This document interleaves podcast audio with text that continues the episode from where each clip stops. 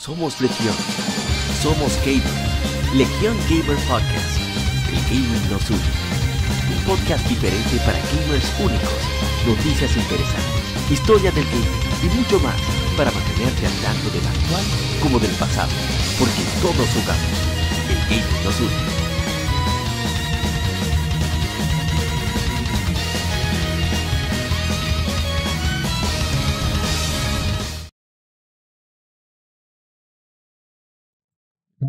Gamer. Gracias por acompañarnos en un episodio más de Legion Gamer Podcast, el Gaming nos une, soy Yapa.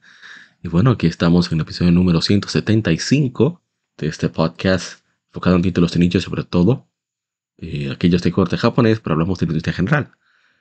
Recuerden que estamos en todas las plataformas, no solo en YouTube, que es donde, de donde grabamos, YouTube Music, Amazon Music, Spotify, Apple Podcasts, iVoox, Tuning, etc. o Legion Gamer Podcast en las redes sociales como Legion Gamer RD y compartimos casi a diario títulos que están de aniversario con el hashtag GameFemérides o GameFemérides, donde puedes dejar tus comentarios con opiniones y anécdotas. Las haremos durante la transmisión del lado A, que es lo que estamos haciendo ahora, el número 170, 175, lado A. Entonces así podemos, sea de manera indirecta, interactuar. Bien, tenemos mucha información, a algunos de los juegos del State of Play que nos llamaron la atención, unas noticias no muy prometedoras de Xbox, que todo queda ahora de veremos. Y los números de Nintendo serían las cosas a destacar, aparte de alguno que otro jueguito que da más explicación, uno que se anunció recientemente, y las que efemérides de títulos como Rogue Galaxy, eh, Zero, Paper Mario o Sly Cooper, Thieves in Time. O sea que tenemos algunas cositas que conversar, así que vamos a arrancar de inmediato con el vicio semanal.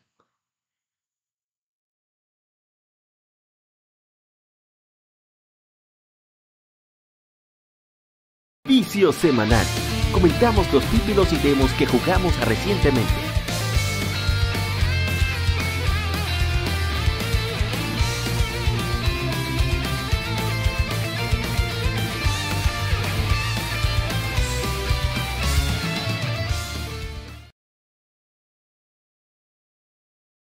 Y bien, entonces para esto vamos a pasar inmediatamente a primer juego que tenemos. Es uno de mis favoritos. Eh, voy a hacer esto rápido, esto breve. Legend of Zelda Twilight Princess HD, aunque debo admitir que le he bajado un poquito el ritmo por otros juegos. Porque Twilight Princess, a pesar de que me encanta, ya lo conozco, ¿no? Y algunos que, aunque no traen nada novedoso, nada novedoso a la mesa, pero son diferentes, por eso no, no, he continuado. Porque he querido centrarme en lo de buscar corazones y se ha puesto un poquito pesado, en verdad. Por lo menos en la etapa en donde estoy no es tan tan cómodo, pero bellísimo juego, hermoso, genial, divertido, intrigante, o lo tiene todo, todo, todo, todo. Es un juego fantástico. Eh, ojalá Nintendo se digne a traernos estos Zelda para Nintendo Switch. Ojalá. Pero ellos son lo que saben.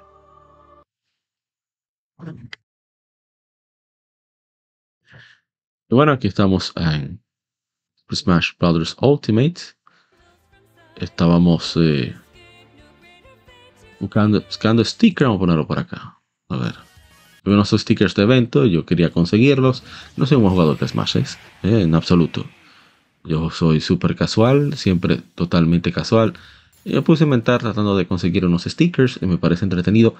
Yo lamento muchísimo, me duele en el alma que sean tan inferiores a los trofeos. Los trofeos por lo menos tenían la gracia de que uno podía aprender sobre las franquicias en sí. Pero aquí solamente los stickers podrían tener la misma descripción, pero parece que no creo que sea por falta de espacio. Me parece que es algo más de tiempo, ¿no? Porque habría que traducirlo a los diferentes idiomas. Son muchas cosas, muchos personajes, muchos stickers. Y supongo que por eso decidieron no embromar con eso. Me imagino, ¿no? Pero es lo que hay.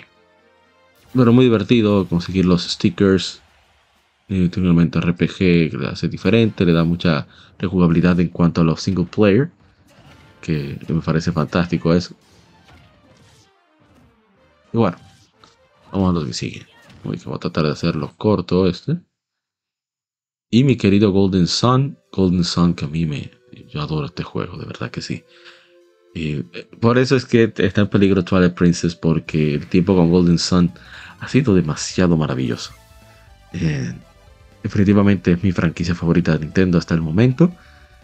Ojalá que se dicten algún día a continuar a la gente de Camelot, que yo sé que es que lo que deja con mucho menos esfuerzo Mario Tennis.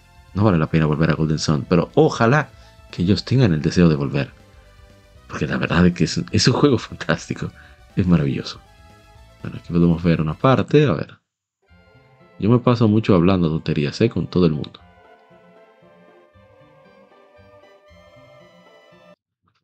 Chequeando cosas.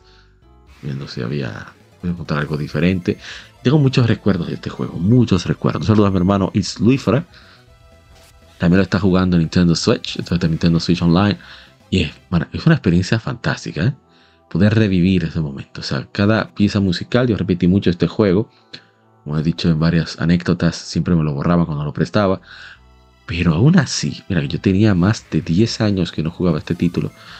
Y yo estoy encantado. O sea, de verdad que Golden Sun es definitivamente una obra maestra por Camelot Software Planning para, el Game Boy Advance de Nintendo. Ojalá Nintendo les permita hacer otro RPG. Que hagan como si fuera eh, Monolith Soft. Dejen que trabaje en Golden Sun. Y que sea en una escala así pequeña. No tiene que ser un juego enorme. Bueno, ya veremos qué pasa, ¿no?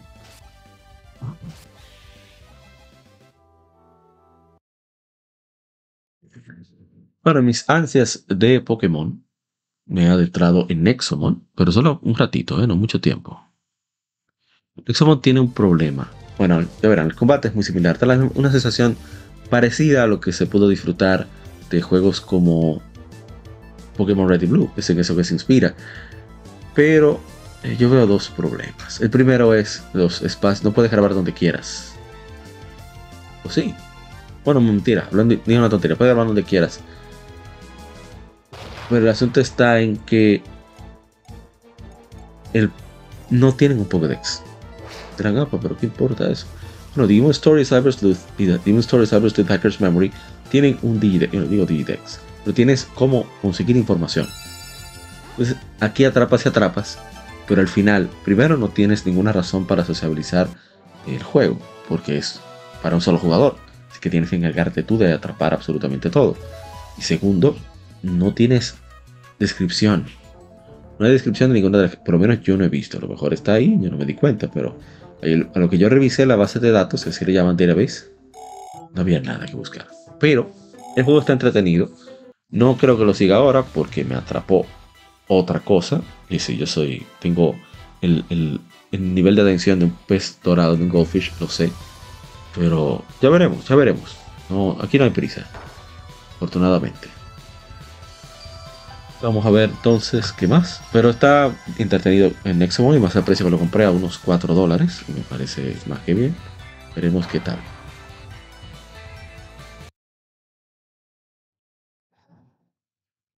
Y bueno, como estaba en Pokémon, dije, bueno, pero vamos a jugar Pokémon más serio, ¿no? Vamos a jugar Ninokuni Breath of the White Witch, la era de la bruja blanca, ya que en el episodio anterior Ahora sí, es problema de... Podemos disfrutar de... hay problemas, ¿eh? Problema técnico.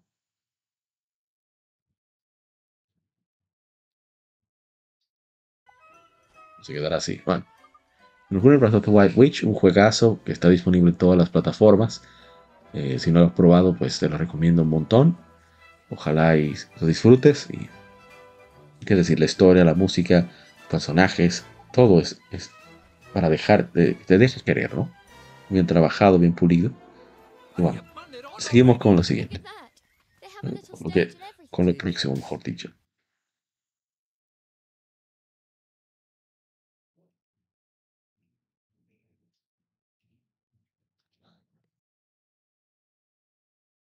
Okay. Eh, yo he tenido una... Me ha encantado el trabajo de... A ver si carga 720p. Me he quedado encantado con Dragon Ball Z Kakarot. O sea, los, El juego me, no sé, eh, yo, era el juego de Goku que yo necesitaba, de Dragon Ball. Eh, lo malo es que no tiene el doblaje mexicano, no entiendo por qué. Eh, Latinoamérica lamentablemente no ha dado la suficiente confianza para con los juegos como para doblarlos, un juego así de, de anime de nicho. Pues, pues, lo entiendo. Pero la verdad es que el juego me, me, encanta, me, o sea, siempre tiene su, su nivel de, dificultad. me dijeron que es igual que Xenoverse. Yo nunca he jugado Xenoverse ni, ni Budokai Tenkaichi. No tengo idea de qué tratan esos juegos. Pero no hay duda de que esos juegos son, geniales. ¿eh?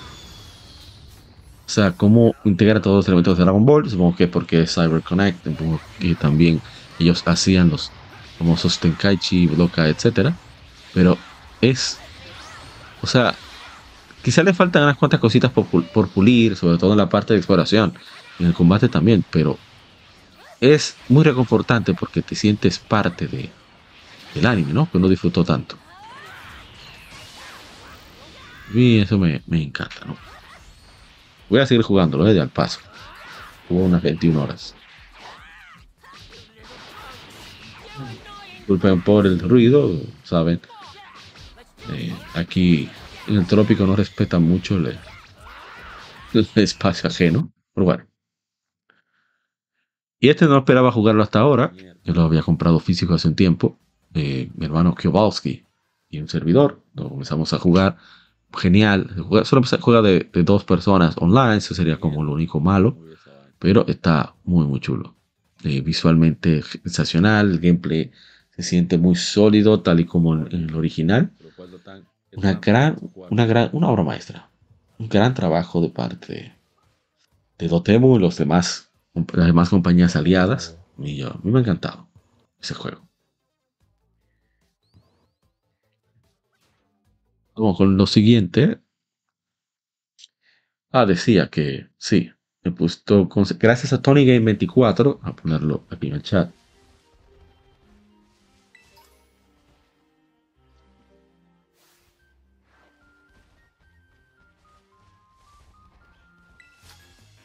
a Tony Game 24 que me, obsequió lo necesario para comprar esta expansión de Pokémon Scarlet y Violet. Y debo decir que aunque la historia tiene algo, cierta enseñanza en ella, pero no es gran cosa, no es nada que pueda sorprender absolutamente a nadie.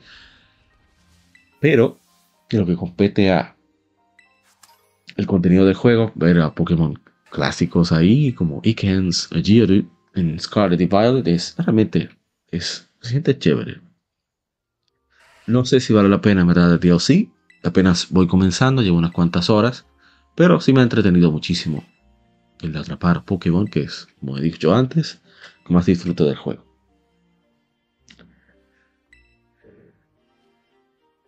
Aún así creo que el precio está un poquito elevado. Podrían ponerlo a un mejor precio, unos 20 a 20. Yo no lo, habría pensado. Pero ya 35 bueno, si lo hubiera pensado, pero mucho menos. 35 es un poco excede, se excede un poquito de lo posible, pero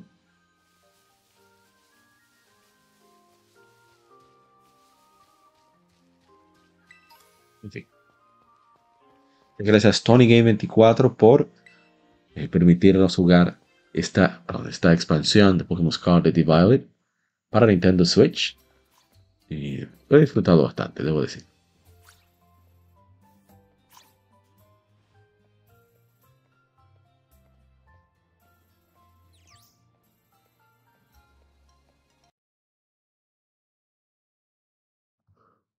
sigo chequeando. o que lo pausé, no lo cambié. Bueno, pues vamos, como dije. Ah, también Xenoblade Chronicles 2. Tenemos un poquito de grinding. Eh, a organizar las plates para ver cómo si conseguíamos unas cuantas plates eh, raras. No tuvimos éxito, lamentablemente. Pero el juego sigue siendo eh, divertido, aunque lo estoy jugando menos. Se dice que estoy en la parte de grinding para poder pasar ciertos retos. Y yo no sé, pero no sé qué pasa en el postgame. Por eso, por tal razón, estoy tratando de adelantar todas las, las cositas medio sidequests.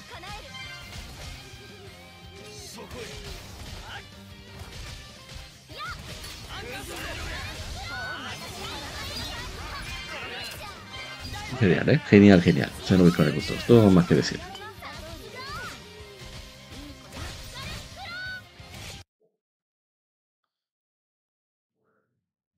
De nuevo, Ball Z Kakarot.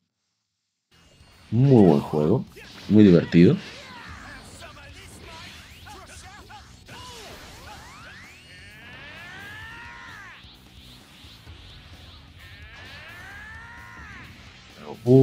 Las voces del doblaje en inglés. Está muy chulo.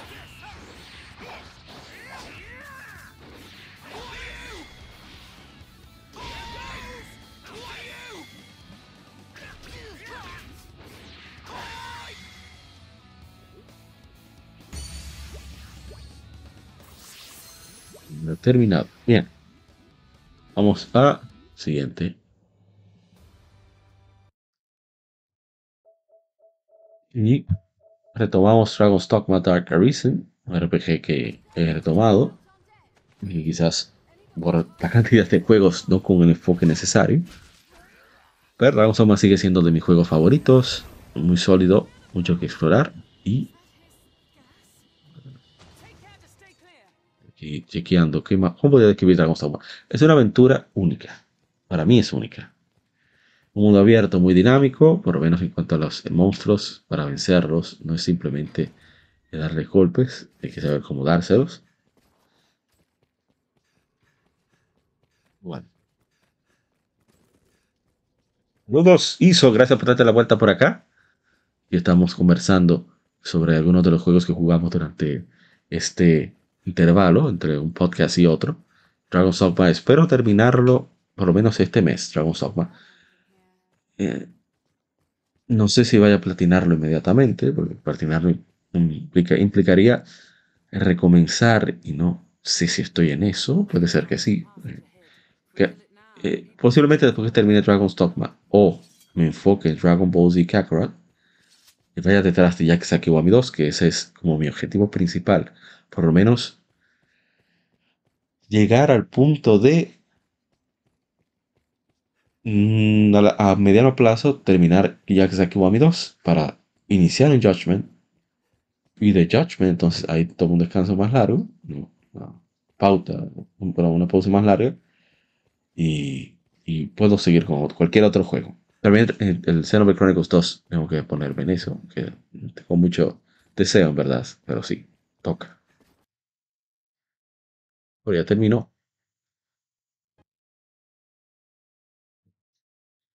Este es el canal de Xpinner, por si les interesa, ¿no?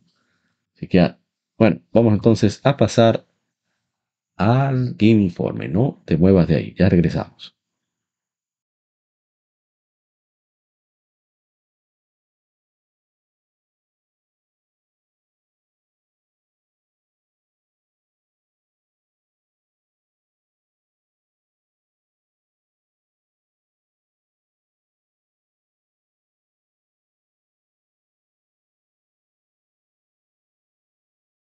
Con un pequeño problema técnico, pero ya vamos con el Game Informe.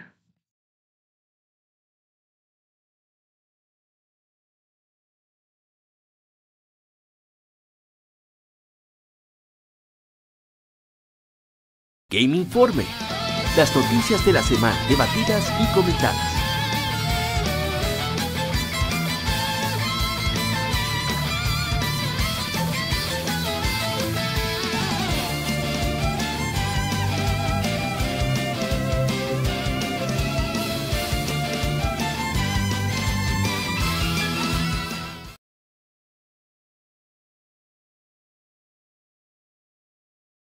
Bien, arrancamos con vicio semanal. Vamos a pasar inmediatamente a la primera información que tenemos. Vamos a tratar de hacerlo lo más ágil posible. Y para esto será gracias a los amigos de GameOverLA.com, GameOverLA.com, una página de República Dominicana con gamers que sí juegan, con muchos reviews, muchas informaciones. Así que hice la vueltica por aquí a ver. Bien, vamos entonces a poner la web. Un poco de agua, aprovechar.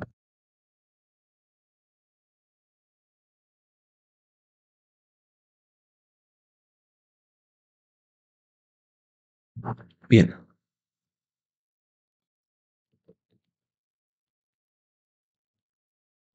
Y en la web, gameoverea.com. Y aquí vamos. Por primera vez en más de 10 años, el videojuego más exitoso en un año calendario no llevó por nombre Call of Duty, Grand Theft Auto ni FIFA, sino que respondió al nombre de Hogwarts Legacy. Este spin-off de Harry Potter logró superar los 22 millones de copias vendidas en 2023. Actualmente son 24 millones. Además, se registraron más de 3 millones de ventas para Mortal Kombat 1. Warner Brothers y CEO David Zaslav están observando con atención el potencial financiero que los juegos podrían ofrecer. Miren interesante que el juego mejor vendido de ellos sea uno con que no es como servicio, sino un single player. Muy interesante eso. Una reciente entrevista con Variety, el presidente de WB Interactive, David Haddad, y el CEO de streaming y juegos globales de WB Discovery, JP Perret, compartieron su visión sobre cómo la compañía aspira a convertirse en un destacado editor en la industria de los videojuegos, destacando franquicias como Harry Potter, DC, Game of Thrones y Mortal Kombat.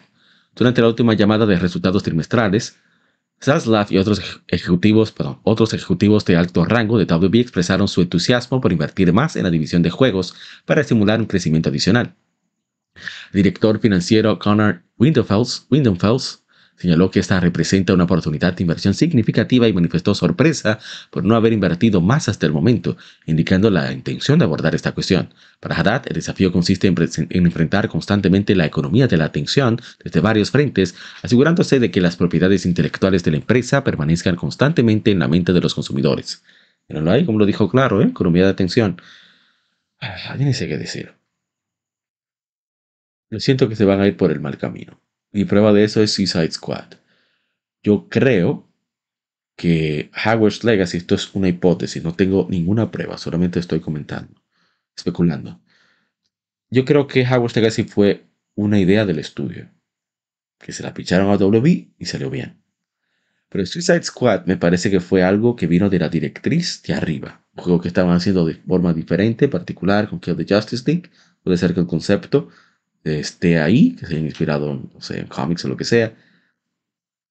Y la directiva dijo, no, no, no, o sea, eso está muy bien, se ve bonito, pero háganmelo como servicio. Y bueno, ojalá y pase lo mejor, pero no, no tengo mucha esperanza de que sea algo distinto a lo que ya conocemos. Lo dudo, lamentablemente. Bien, vamos con más informaciones de GameOverLA.com.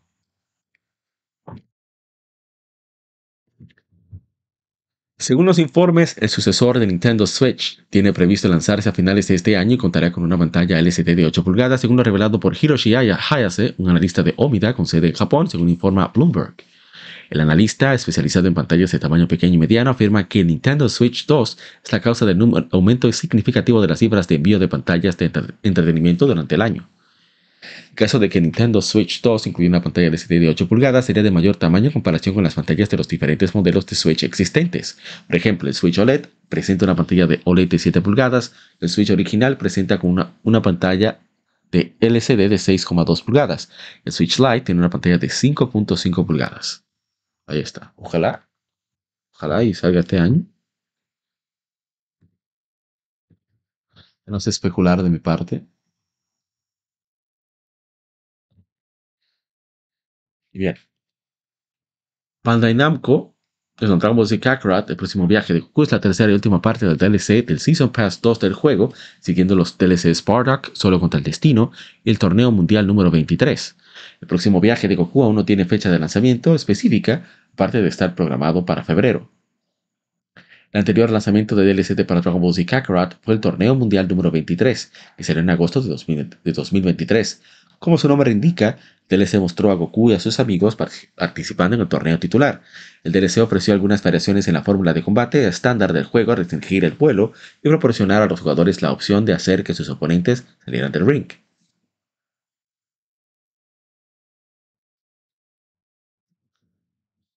Desde eso tuvimos DLC okay, y Kakarot. Está disponible en PC, PlayStation 4, Xbox One, PlayStation 5, Xbox Series X y S y Nintendo Switch. Estoy loco por ver. No voy a poner nada no quiero sonido. Pero qué bien. El juego me ha gustado mucho, como dije.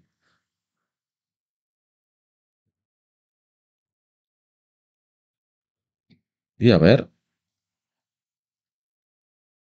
Parece no es. Y esto es viejo.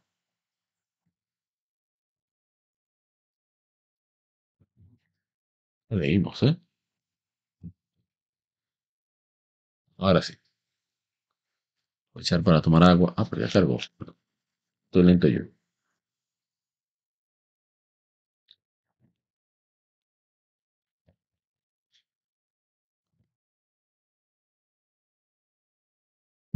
Bien, aquí vamos.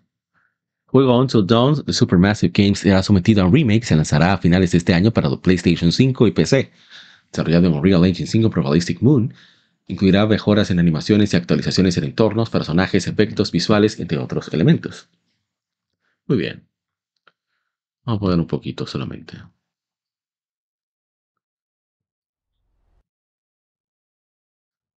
A ver.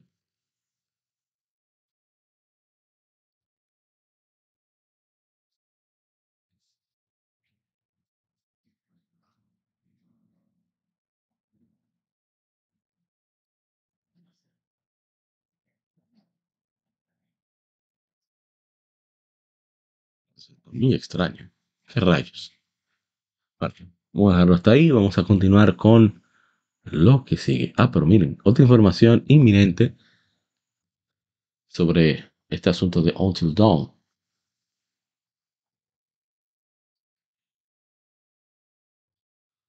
Un informe reciente sugiere que hubo planes para desarrollar Until Dawn 2 en algún momento antes de que Sony y Supermassive Games pusieran fin a su colaboración.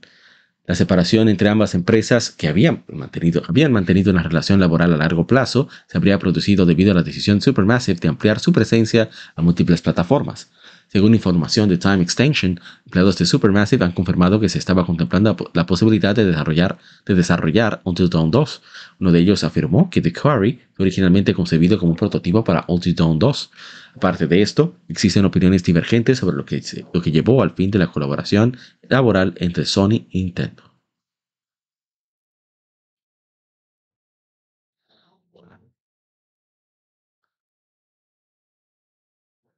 Empleado indicó que Supermassive había cambiado sus planes y quería poner a prueba a los editores con su propuesta, y eventualmente se materializó con The Quarry. Eso aparentemente fue el factor decisivo en la ruptura de su relación con Sony. Originalmente Google había adquirido el título antes de abandonarlo, permitiendo finalmente que 2K lo retomara. Otro empleado sugirió que Sony decidió poner fin a su asociación con Supermassive debido a que el estudio llevó The Dark Pictures a múltiples plataformas, dado que Sony posee un gran... Bueno, bueno, la, la propiedad intelectual de Until Dawn, decidieron ceder la licencia a otra entidad. Si llegara a existir una secuela de Until Dawn, parece poco probable que sea desarrollada por Supermassive. Actualmente, Ballistic Moon está trabajando en la versión de Until Dawn para PlayStation 5 y PC, lo que sugiere que Sony ha encontrado rápidamente un reemplazo para el desarrollo de la, de la serie. Muy bien. No, no se dio fruto con lo original, pues consiguieron uno de reemplazo así. Es cualquier empleado.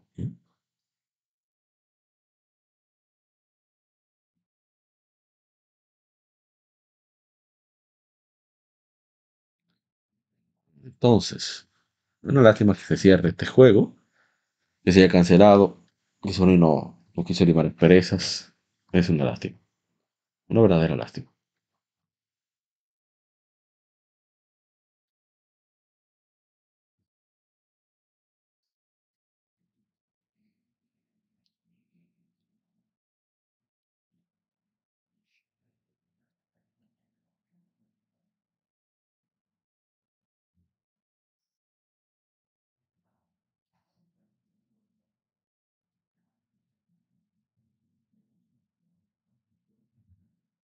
Ok, bueno, los técnicos.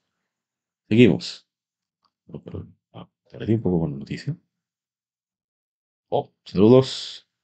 Saludos, primo Elite Swan. Gracias por dejar el like. Igualmente, el hermano Fibra Cruz. Buenas noches, like compartiendo. Es el bueno nuevo juego de Dragon Ball Z. Ojalá que sí. Y le manda saludos hizo al hermano Fibra.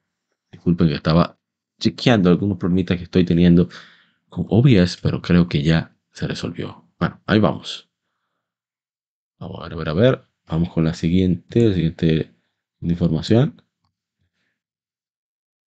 Estoy sacando información del State of Play que nos pudo separar amigos, hermanos de GameOverLA.com, una página, como dije, de República Dominicana, con muchos reviews, muchas informaciones, títulos tanto de nicho como de mainstream. Para que cargue.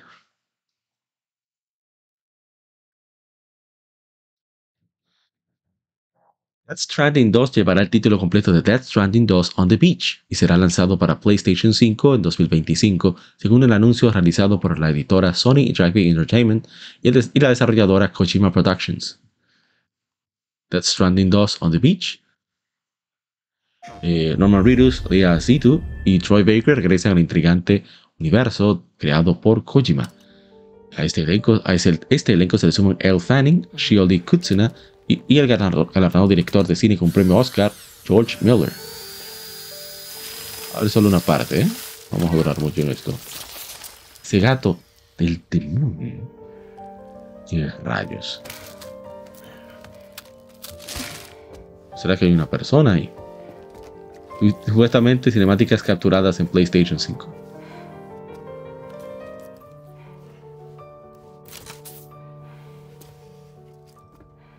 Viendo cómo es la máscara, son manos.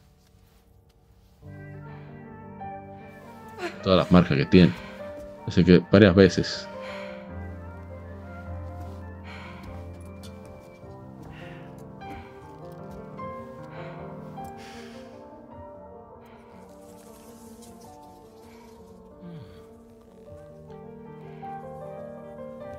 Píqueme esa máscara, por favor, alguien.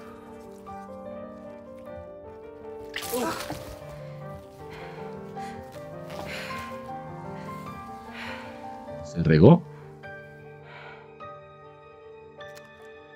Despertó. videojuego de Hideo Kojima. Y lo voy a dejar ahí porque no lo vamos a entender como quiera.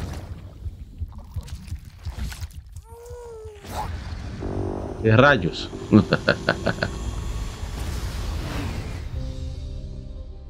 nave. No, no, no. Welcome to Drawbridge, Sam. And to the GHV Magellan. Qué bien son las féminas que eligen Kojima, ¿eh? Vamos con más información.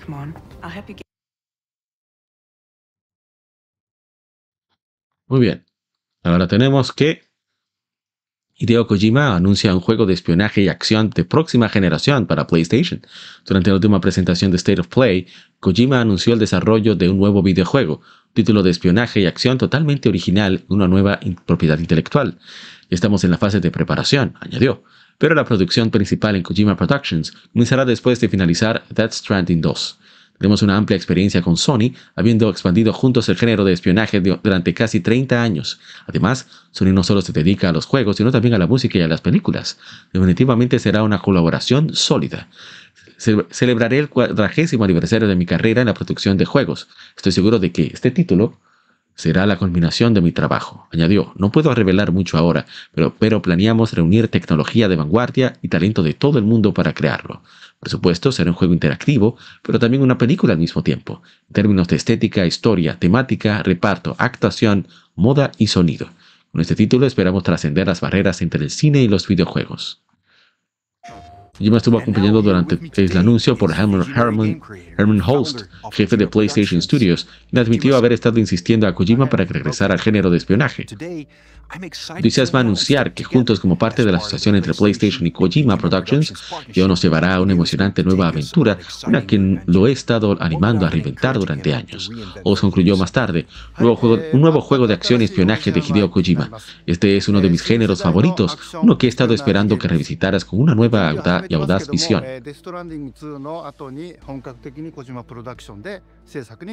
Okay, que estoy contando todo eso. A ver. Vamos a ver aquí. Stay tuned. Stay tuned, me dice. Ahí está, PlayStation Studios. Y miren el, el, estudio pequeñito ahí, uno de los estudios de PlayStation. En California, en Sony Pictures. Miren como todo es paneles solares, Columbia Pictures. Es, es el nombre del juego. Ese es el nombre del juego. Y bueno, ya vimos que Kojima tiene experiencia en hacer juegos películas, como lo probó con. con. Uh, ¿Cómo se llama? Con Metal Gear Solid 4. perdón, perdón, no podía evitar. Bien, vamos al siguiente. Bueno, aquí hay más detalles de Pheasant.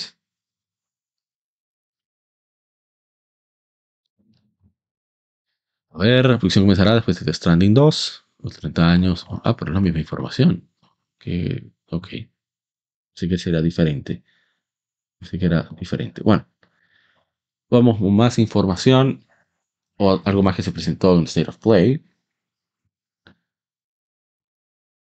Nada más y nada menos que y como parte de la transmisión de State of Play de PlayStation, se ha revelado Sonic X Shadow Generations, que presenta una campaña de historia de Shadow completamente nueva con poderes y habilidades nunca vistos, así como una remasterización completa de Sonic Generations original para la última generación de consolas.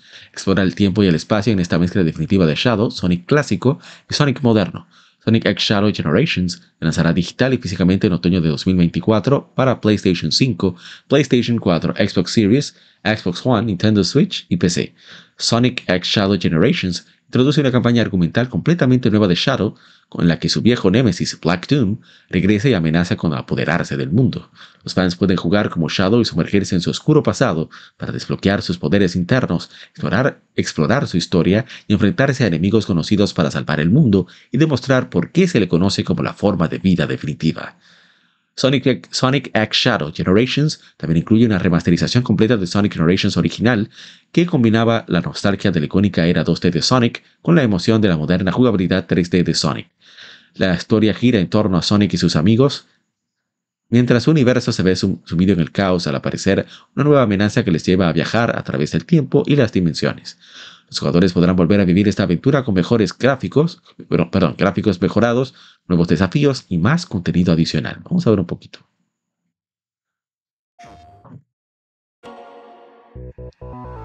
muy bien Shadow. Sonic Generations era un juego que mucha gente quería eh, saliera para estas consolas modernas. Afortunadamente eh, van a cumplir. Único que hicieron a nivel de la colina en San, San Francisco en 2D. Parece muy interesante eso. Se ve muy, muy, muy chulo. Y llega Shadow. Y la cosa cambia.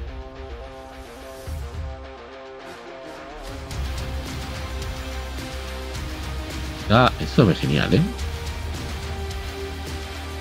Como Shadow patina, no deja de darme risa. Me recuerda al Flash.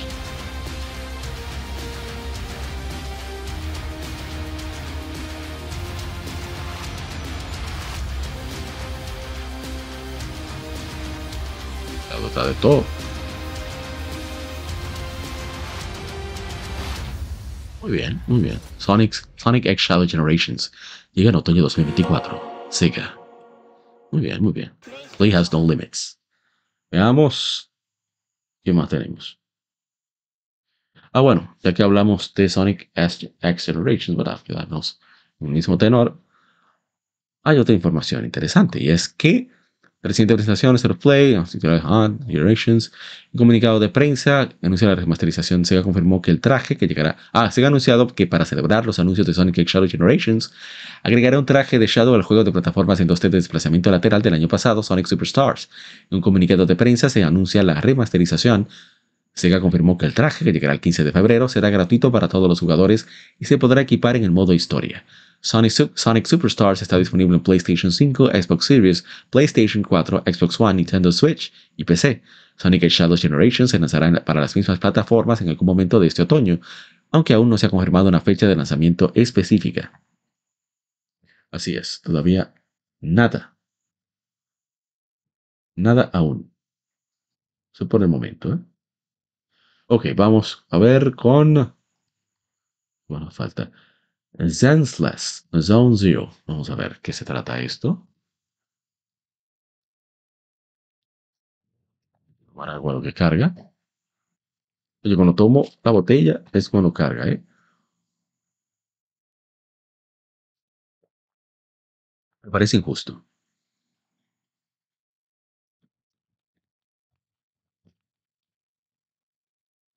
De cargar con Víctor 2393 para qué? Cargue más rápido la página, dure más, no mentira. Hoyoverse anunció hoy la retransmisión más reciente de State of Play, que es Endless Zone Zero, su tan esperado RPG de acción de fantasía urbana, se encuentra en desarrollo para PlayStation 5. Antes del anuncio ya se había confirmado su disponibilidad para PC, iOS y Android. Endless Zone Zero es el RPG de acción de fantasía urbana más reciente desarrollado por Hoyoverse, mientras, además de su estilo artístico, música dinámica y mecánicas de juego urbanas, este juego incluye emocionantes combates aptos para jugadores experimentados y novatos por igual. El juego se sitúa en una época en la que la civilización actual ha sido destruida por fenómenos conocidos como las cavidades. Nueva Eridu, el último bastión de la civilización que ha sobrevivido al desastre, ha prosperado al desarrollar tecnologías para extraer recursos valiosos del interior de las cavidades. Los jugadores asumirán el papel de un proxy para acompañar a toda clase de agentes y desvelar los secretos de Nueva Eridu y las cavidades. En la última transmisión, a ver, ah, la más se muestra el dinamismo entre las liebres astutas y las construcciones Pelobok, así como una nueva editud completamente renovada. Los espectadores pudieron ver toda una gama de combates entre agentes y enemigos, para cerrar con Belle, una de las protagonistas, navegando las cavidades a través del sistema HDD.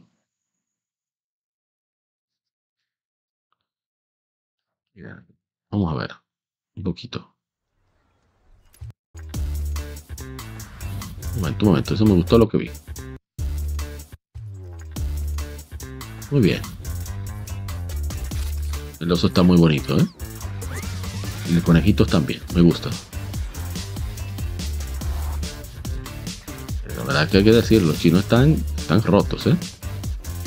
Visualmente, estéticamente está fantástico. Mecha, mira que muy ágil la velocidad. A ver cómo va a ser ese gameplay, pero va a ser interesante, ¿eh? por lo menos. Se ve muy bien, ¿eh? Lo que están vendiendo sea, el canto diseño de personajes están genial. Un, pequeño, recuerdo un poquito, poquito solamente a Gary una de las armas, bueno, dos de las armas. Pero eso no está nada mal. Se pueden usar vehículos, o sea, va a estar muy interesante si es cooperativo. Es que va a ser, probablemente se agacha. Desarrollo para PlayStation 5.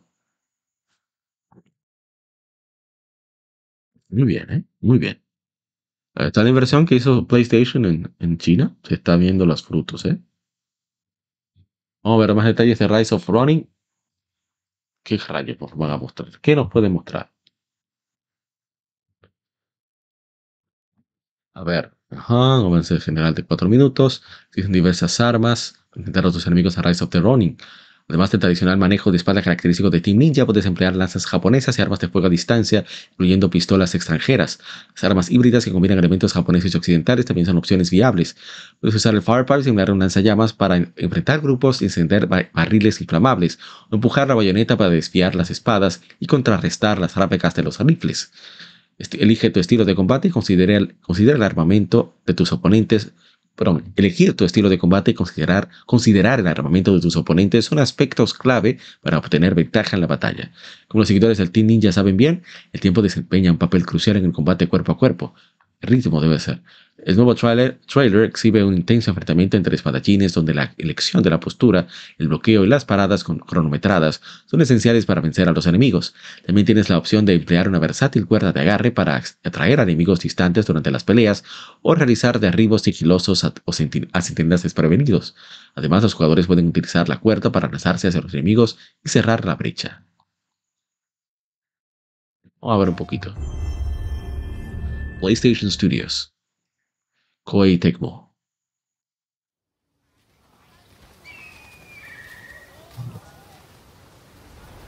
Se sigue un poquito flojo en, gráficos, pero. Mira su balcón, ¿eh? Pero, pero, pero, pero. Era Bakumatsu Yokohama, que fue uno de los primeros puertos en abrirse a países extranjeros y tiene una, es único en que se ven las influencias tanto occidentales como japonesas. La se puede eh, trepar a los techos y planear en el aire estos lugares con el aparato llamado avícula. Tengo unas ganas de jugarlo del demonio. Se usa de los ataques, ataques y guardia. Puedes también hacer parry los ataques enemigos con un estilo de combate que sea ventajoso contra, y la arma que utilizas en batalla es, la clave para vencer el combate. Se ve muy bien, ¿eh? Yo veo algo de Nioh, pero no sé, como que no es tan... A lo mejor no es tan, tan, tan pesado como Nioh. Eso de aquí para, pero para, matarlo. Que habrá que ver, ¿eh? Mira este enemigo, se parece un poco a Hania de Ronnie Kenshin. En el parry que tuvo que hacer ahí. ¿eh?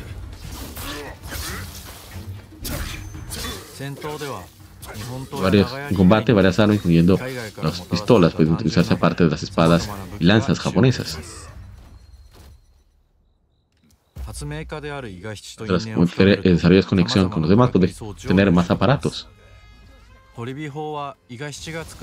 es un ejemplo de las invenciones de Ishigachi, que es un arma de largo alcance similar al lanzallamas moderno. Utilizar armas híbridas como bayoneta utilizan tecnología accidental y puede permitirte vencer a los enemigos más temibles. Asegúrate de dominar esas armas. Se ve muy chulo, ¿eh? no voy a ver más porque yo no tengo PlayStation 5 y eso realmente no me está ayudando ¿eh? a la causa. Estoy esperando al PlayStation 5 Pro y no me, ese juego no me está ayudando, definitivamente. Es, es uno de los que más deseos tengo de jugar, definitivamente. Lo hice definitivamente varias veces, pero el que es, de verdad, de verdad que me llama mucho la atención. Bien, seguimos. Star Blade tiene previsto su lanzamiento para PlayStation 5 el 26 de abril, según el anuncio realizado por la editora Sony Interactive Entertainment y la desarrolladora Shift Up. Stellar Blade narra la historia de Eve, una valiente guerrera descendiente de una colonia extraterrestre que llega a la Tierra con el propósito de derrotar a los nativas, unos enemigos repentinos de la humanidad. Estos seres, dirigidos por una entidad superior conformada por Alpha y un anciano, están, están atacando a la raza humana, cuyo origen sigue siendo un misterio. La protagonista Eve se encuentra en un mundo devastado y se une a Aaron, un superviviente terrestre, y a Lily, miembro de un escuadrón aerotransportado anterior. Juntos colaboran en la lucha contra los Naitivas. A lo largo de su travesía, el grupo de Eve se alía con los ciudadanos supervivientes reunidos en la última ciudad humana, Sion. O sea, todo está muy relacionado con elementos de la Biblia, ¿no? Lo que me parece interesante es que se ven medio realistas. Bueno, ahí fue un poquito menos, pero esta parece, parece aún menos realista. Vamos a adelantar un poco solamente para... Pero la estética está brillante, ¿eh? hay que darle, hay que felicitar a los amigos coreanos por el gran trabajo en cuanto al estético. ¿eh? Genial. Miren cómo se enfoca mucho en la ropa usa la protagonista. Y o sea, eso está fantástico. Miren qué hermoso se ve ese juego. Aprovechando la tecnología de PlayStation 5. Eso es lo que queríamos. Dejaran de lado PlayStation 4 y se pudieran enfocar en esto. Es para esto que uno cambia de generación. Para ver juegos más bellos.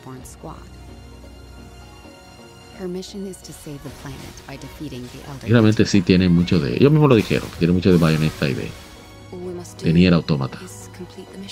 While most of the 7th Airborne Squad is lost during their descent from the colony, Eve soon meets two new Habla de que hemos perdieron parte del escuadrón y demás. Born on Earth, is in pursuit of an energy source Still, called hypercell. Make sure to stay cautious. It's where the Alpha and AT buy is. So this Bueno, vamos entonces con Lily, a member of the 5th Airborne Squad, provides engineering support. Ella, ella no parece real. Nosotros, eh, ¿cómo posible? She puts her technical Bueno, ella la que pone las- hace las armas, Lily. Me va muy bien the Stellar Play. Hay que jugarlo. Bien. Cold Story Games ha presentado un nuevo avance del juego de disparos narrativo en primera persona por un jugador llamado Judas, titulado ¿Quién es Judas? El trailer ¿Quién es Judas? proporciona una visión más detallada del entorno de juego a bordo del Mayflower, una ciudad espacial donde los ciudadanos están condicionados a enfrentarse entre sí, incluso por las faltas más pequeñas. A ver si tenemos comentarios. Ah, mira, ahí está. El maestro BTW2393, saludos. Estamos ahí en la web, eh, estamos utilizándola como fuente principal, novelea.com. Ciudad espacial donde los ciudadanos están condicionados a enfrentarse entre sí, incluso por las faltas más pequeñas. En este lugar, las máquinas controlan todos los aspectos, todos los aspectos de la vida, desde los negocios hasta el arte y el gobierno. Encarnando a Judas, tú eres el impulso- impulsor de cada acontecimiento con una trama misteriosa, con un elenco de nuevos personajes para conocer y cambiar, en un mundo donde cada elección que tomas impacta en el desarrollo de la historia. Judas se encuentra en desarrollo para PlayStation 5, Xbox Series y PC, estando disponible en plataformas como Steam y Epic Game Store. Hasta el momento no se ha revelado una fecha de lanzamiento. Vamos a ver solo un poco del trailer.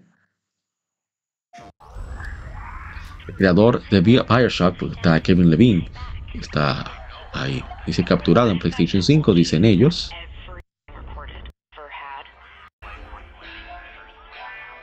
Claro, del pleito.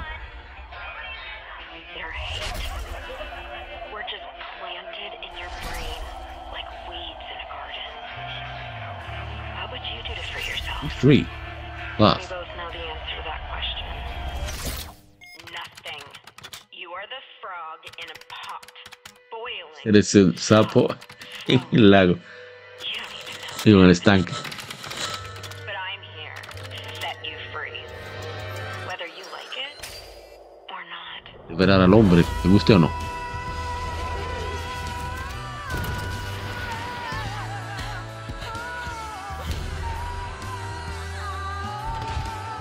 Esto está. ¿Se ve? Yo lo veo mucho más ágil que Bioshock. Parece más ágil que Bioshock. Lo veo como las mismas habilidades similares, mejor dicho. No las mismas. Ok, eso fue extraño.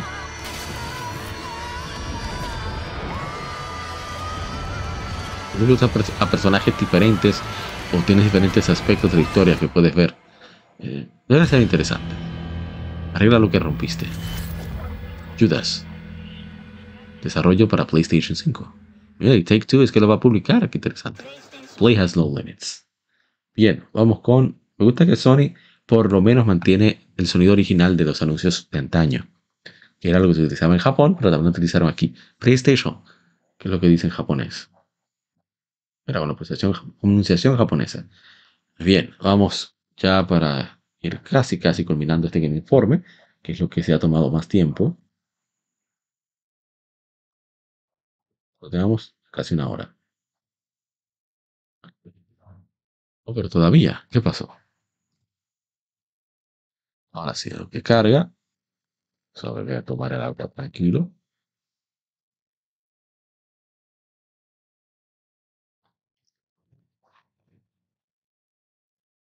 Y vamos.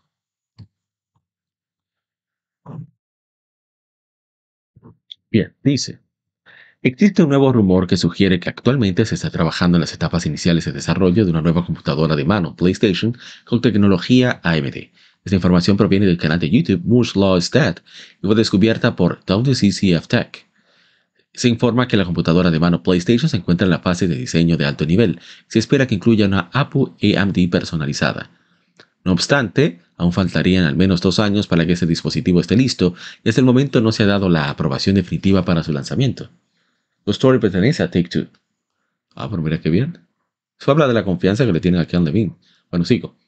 Las especificaciones de la nueva consola de mano PlayStation aún no han sido finalizadas. No obstante, Moore's Law Stat sugiere que podría utilizar 18 unidades de cómputo CU para garanti- garantizar la compatibilidad con los títulos de PlayStation 4 disponibles en la PlayStation Store. Además, se afirma que también será compatible con los títulos de PlayStation 5, aunque los desarrolladores deberían aplicar parches a sus juegos para asegurar un funcionamiento adecuado en la consola. Además, se especula que la GPU podría operar a 1,8 GHz o menos debido a las velocidades de reloj variables del PlayStation 5. Es importante abordar esta información con cautela, ya que no ha sido confirmada oficialmente por Sony y podría estar sujeta a cambios hasta que se realice un anuncio oficial. Con respecto a lo de posible PlayStation Portable 2 o PlayStation Portable 3, como quieran llamarlo, tengo sentimientos encontrados. Por un lado, la idea de que sea un aparato el cual sea compatible totalmente con PlayStation 4 eso suena genial, porque lo que más uno tiene, si tienes por lo menos desde eh, mitad de, genera- de de octava generación con PlayStation, probablemente tenga por lo menos 100 juegos en digital, por lo menos 100. Entonces estamos hablando de una librería bastante amplia, es más o menos lo que sucede con Steam Deck. El simple hecho de tú tener una cuenta de Steam por mucho tiempo y quieres jugar portátil, pues un Steam Deck, no, o sea, si tienes el dinero o te interesa jugar portátil, no hay que pensarlo mucho. Steam Deck es lo ideal. Ojalá, no sé, o sea, pero no me gusta el hecho de que Sony lance un hardware portátil porque puede ser que afecte el desarrollo de juegos en PlayStation 5. Porque van a tener que adaptar el juego a PlayStation 5. Es como el problema de desarrollar para Xbox. Tiene que lidiar con Xbox Series S. Eso no me, no me incita mucho a emocionarme por esto. Pero, pero,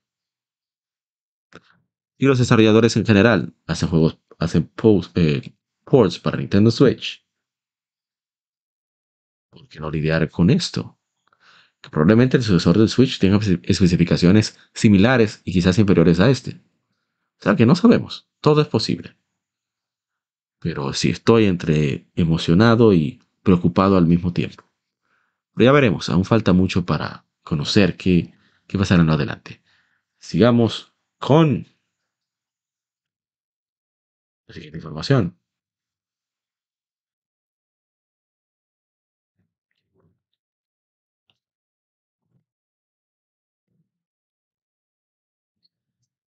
Capcom ha anunciado Resident Evil 4 Gold Edition, con una fecha de lanzamiento del 9 de febrero para PlayStation 5, Xbox Series, PlayStation 4 y PC. Esto sucede después de que una lista para el mismo apareciera en Metacritic en diciembre de 2023. Resident Evil 4 Gold Edition incluye el juego base, Separate Ways y el paquete de contenido adicional extra DLC con trajes, filtros y acces- accesorios adicionales. Este último también cuenta con dos armas deluxe, una opción para cambiar a la banda sonora original del juego y un mapa en el juego para localizar todos los tesoros en el juego base. También incluye el DLC posterior al lanzamiento como The Mercenaries. Los jugadores de PlayStation 5 también pueden descargar, descargar el modo, modo VR para PlayStation VR 2. Las ventas de títulos superaron los 6,48 millones hasta el 31 de diciembre de 2023, según los resultados consolidados del tercer trim- trimestre fiscal 2023 de Capcom. Vamos a ver. Este es europeo. El duro. Leon S. Kennedy. Voy por ti. Resident Evil 4 Gold Edition. Cuando rompa el día, tú también vas a unirte a nuestro pacto. Compártenos en mi bendición santa. Santa bendición. Por siempre. Capcom. Bateado. Tienes que seguir moviéndote adelante. Vamos a vencer esto. Juntos. Esa mujer es bella, ¿eh? Por cierto, está en Yakuza 8 esa mujer, ¿eh? Bella. La mujer más bella que han puesto Capcom en los juegos. Saber ya, Wesker. Uno siempre rules. tus reglas. Bella la china, ¿eh? El extra pack de extra DLC. Está genial, ¿eh? De los tesoros. Cuida a Ashley. Dije, llevaré a casa a salvo. Mío, te sonaron, Leon. Leon es lo máximo. Prepárate. Resident Evil 4 más The Upgrade Ways. 9 de febrero de 2024. Resident Evil 4 Gold Edition por Capcom. Bien, vamos entonces a seguir. ¿eh? Creo que es la versión que voy a comprar en físico. Si sale en físico, claro. Muy bien. Entonces vamos a ver algo interesante. Muy interesante. Si estarán de acuerdo conmigo, ya veremos. Sega of America parece estar despidiendo alrededor de 13% de su personal. En total, eso suma aproximadamente 61 empleados de Sega of America que serán despedidos. Detectado por el usuario de Resetera, Stop, Stop, Mr. Stop Mr. Domino, se publicó una alerta de despido en la página X, anteriormente Twitter, de What Layoff, citando un aviso WARN de California. El aviso WARN, por sus siglas en inglés Worker Adjustment and Retraining Training Notification, es parte de una ley de California que requiere que las empresas tengan un aviso suficiente de 60 días antes de realizar despidos masivos. Según Video Games Chronicle, el Departamento de Desarrollo del Empleo, de California ha confirmado el aviso WARN, indicando que Sega of America ha presentado planes para dos despidos distintos de 49 y 12 miembros del personal. Estos despidos se harán efectivos el 8 de marzo. Hasta el momento, Sega no ha realizado ningún anuncio oficial sobre los despidos. Para tener en cuenta el contexto, Sega of America emplea alrededor de 440 personas como parte de su personal. A principios de enero, Sega había designado a Shuji Utsumi, un nuevo CEO, COO y presidente de Sega of America y Sega of Europe. Ahí está. A ver. Hey, saludos. Modelo de, modelo de cuerpo está en Yakuza 8, dice eh, mi hermano, el maestro Leon H. Activo con el primo, saludos, Parra Arts, mi primo. ¿eh? Parra Arts, arte con Parra, pueden checar en las redes sociales. Hace unos trabajos hermosos, muy detallados, personalizados, un trabajo de pintura artesanal y profesional, o sea, artesanal profesional. Así que pueden chequear si han visto a Caribeño Gamer y a muchos otros que han tenido eh, la colaboración, los trabajos del primo Para Arts. No pierdan tiempo y ese, ese gusto, ese privilegio de, tener una obra de arte de Para Arts. Dice, ah, ok, el modelo está en Yakuza 8. Bueno, la de Ashley también. A- Ashley está en Yakuza 8. En, en Like a Dragon Infinity, Infinite Wealth. Es muy fuerte lo que está sucediendo ahora mismo en, el mundo de los videojuegos, tantos despidos. A mí me. Yo entiendo que fue sobre todo por culpa de management. Porque y contrataron a mucha gente porque pensaron que el, el- el asunto, ¿verdad? Lo que pasó en 2020 hasta 2021-22. Oye, oye, oye, el primo, dije, ¿qué son unos ratos? No, primo. Ese asunto de, de, de, de, 2000, de, de la situación especial que tuvimos en 2020, pero no quiero decirlo para evitar problemas. Yo entiendo que los números que te dieron en ese momento indicaban que ibas a tener más trabajo. Pero se supone que a través de la historia esos eventos han pasado. Entonces tú tenías que prever si de verdad era necesario tener a ese personal ahí. Porque yo conozco a muchos que se incitaron por cuestión del encierro a jugar y después lo dejaron. Porque era un, hobby más. Pero no era el hobby, como es el caso de muchos de nosotros, que lo tenemos como una costumbre eh, asidua para relajarnos, apostarnos a otro mundo, una forma de disfrutar, otra forma de disfrutar el arte, que como yo lo veo también. Pero en fin, ojalá que esas personas, de todo lo que han estado despidiendo de, de Activision Blizzard, de Sega, etcétera, etcétera, ojalá de verdad que, que no se que queden preparados, que consigan algo mejor después de, de esto. Bien, entonces aquí viene la contradicción. Sega va a despedir a 61 personas el 8 de marzo, pero entonces vemos datos como este. Son buenos, pero la semana pasada fue grande para los nuevos lanzamientos de juegos. Seguimos en inmobiliada.com, una página de aquí, de República Dominicana, que evalúa, hace unos reviews geniales porque son por gamers que sí juegan como nosotros, pero aparte de que siempre están constantemente publicando información de todo tipo, de juegos mainstream, juegos de nicho, juegos indies, lo que sea. Bueno, aquí un ejemplo. Semana pasada fue grande para los nuevos lanzamientos de juegos, con el lanzamiento simultáneo de Like a Dragon Infinite Wealth y Tekken 8. Pero aunque ambos juegos han disfrutado de aclamación crí- crítica generalizada, en Japón uno está vendiendo mucho mejor que el otro. Famitsu ha publicado las últimas listas semanales de ventas de hardware y software físico en Japón. En el frente del software, Like a Dragon Infinite Wealth ha dominado los acontecimientos.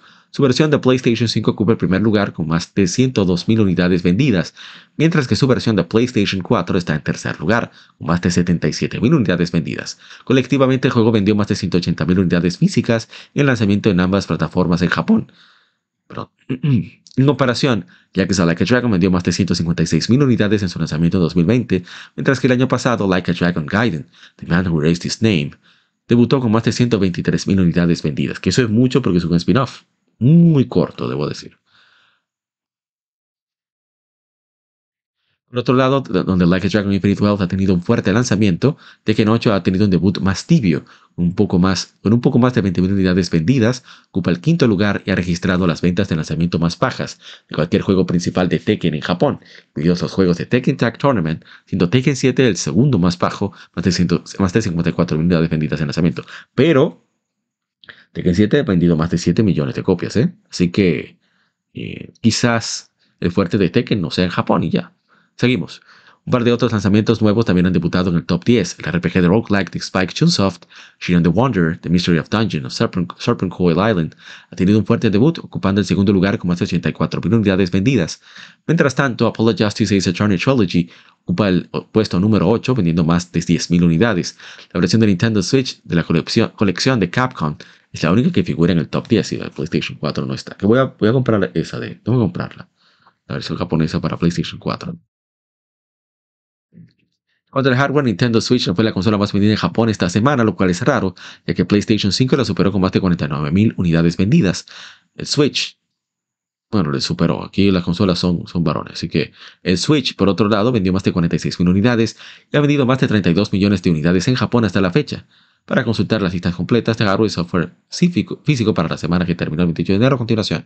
Dragon Infinite Wealth, 102.940, Shield Wonder Mystery Dungeon of Serpent Island, 85.424, Dragon Infinite Wealth, 77.134, Marvel's Spider-Man 2, 21.276, increíble un juego estadounidense que tenga todavía pareja por aquí, Tekken 8, 20.516, Super Mario Bros. Wonder, 13.628, Momotaro Densetsu World, Shikyuwa Kipo de Mawatteri, 11.882, Apologize Ace Attorney Trilogy, 10.593. Mario Kart 8 Deluxe, eso no va a bajar de ahí, no va a bajar de ahí. 7.174 y Minecraft, 5.526. Debe ser el juego occidental más ex exitoso de Japón. Está el hardware, el software.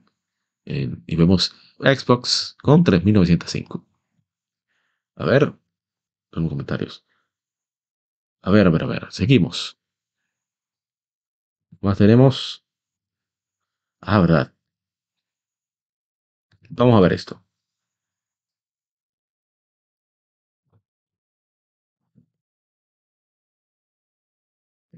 Vemos lo de las ventas de Sega.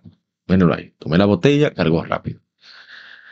Sega ha anunciado que Like a Dragon Infinite Wealth, la entrega más reciente de la serie Like a Dragon, lanzada el 26 de enero de 2024, ha alcanzado un millón de unidades vendidas y enviadas a nivel mundial en sus primeros siete días. Ese logro lo posiciona, como el título más rápidamente vendido en la historia de la serie. Para conmemorar este récord de ventas y agradecer a los jugadores de todo el mundo su apoyo, en una fecha posterior se lanzará un conjunto gratuito dentro del juego de playeras de celebración para Black Dragon Infinite Wealth. Permanece atento a Ryuga Kotaku Studio en las redes sociales de Sega para recibir más información sobre este pack especial. ¿Por qué mejor no desbloquea el New Game Plus? ¿Eh? En vez de eso. Pero bueno. Like a Dragon Infinite Wealth es un RPG gigantesco que describe una historia explosiva a lo largo del Pacífico. Los personajes muy queridos se convierten en los protagonistas de esta aventura. Ichiban Kasuga, un hombre que vuelve a surgir desde el fondo, y Kazuma Kiryu, que se enfrenta a una última batalla mientras está en su ocaso. Like a Dragon Infinite Wealth, Ichiban y Kiryu viajan de Japón a Hawái, que permite a los jugadores experimentar su fascinante historia, personajes cautivadores y divertidos minijuegos y batallas estratégicas. Como el título más reciente de la serie, Like a Dragon Infinite Wealth ofrece un drama épico y emocional, así como el nuevo sistema Live Command RPG Battle, que hace que los combates sean más estratégicos y, dinámicos que nunca. No te aburrirás ni un momento con los nuevos trabajos, los elementos de personalización y entrenamiento mejorados y el mapa más grande de la serie, Honolulu City. Ciudad de Honolulu, que es la capital es la capital de Hawái. Por cierto que, miren eso, o sea, es contradictorio que justo cuando están cortando contenido para Occidente, es que más Occidente lo está comprando. Eh, los gamers somos especiales, es lo único que puedo decir. Ya comenté antes, en el podcast número 174, que no tiene sentido que Sega esté bloqueando New Game Plus, independientemente de que mucha gente lo use o no. Esta es una característica de la serie que ha estado desde el primer juego en PlayStation 2 hace 19 años, casi. Entonces, no entiendo. Pero, eh, irónicamente, es como lo de Pokémon. Bueno, vamos a ver lo de Pokémon Scarlet más adelante. Ok, yo soy parte del problema en ese caso también. Bien, vamos a ver. Y tenemos uh, información que nos traen la gente de GameOverLea.com.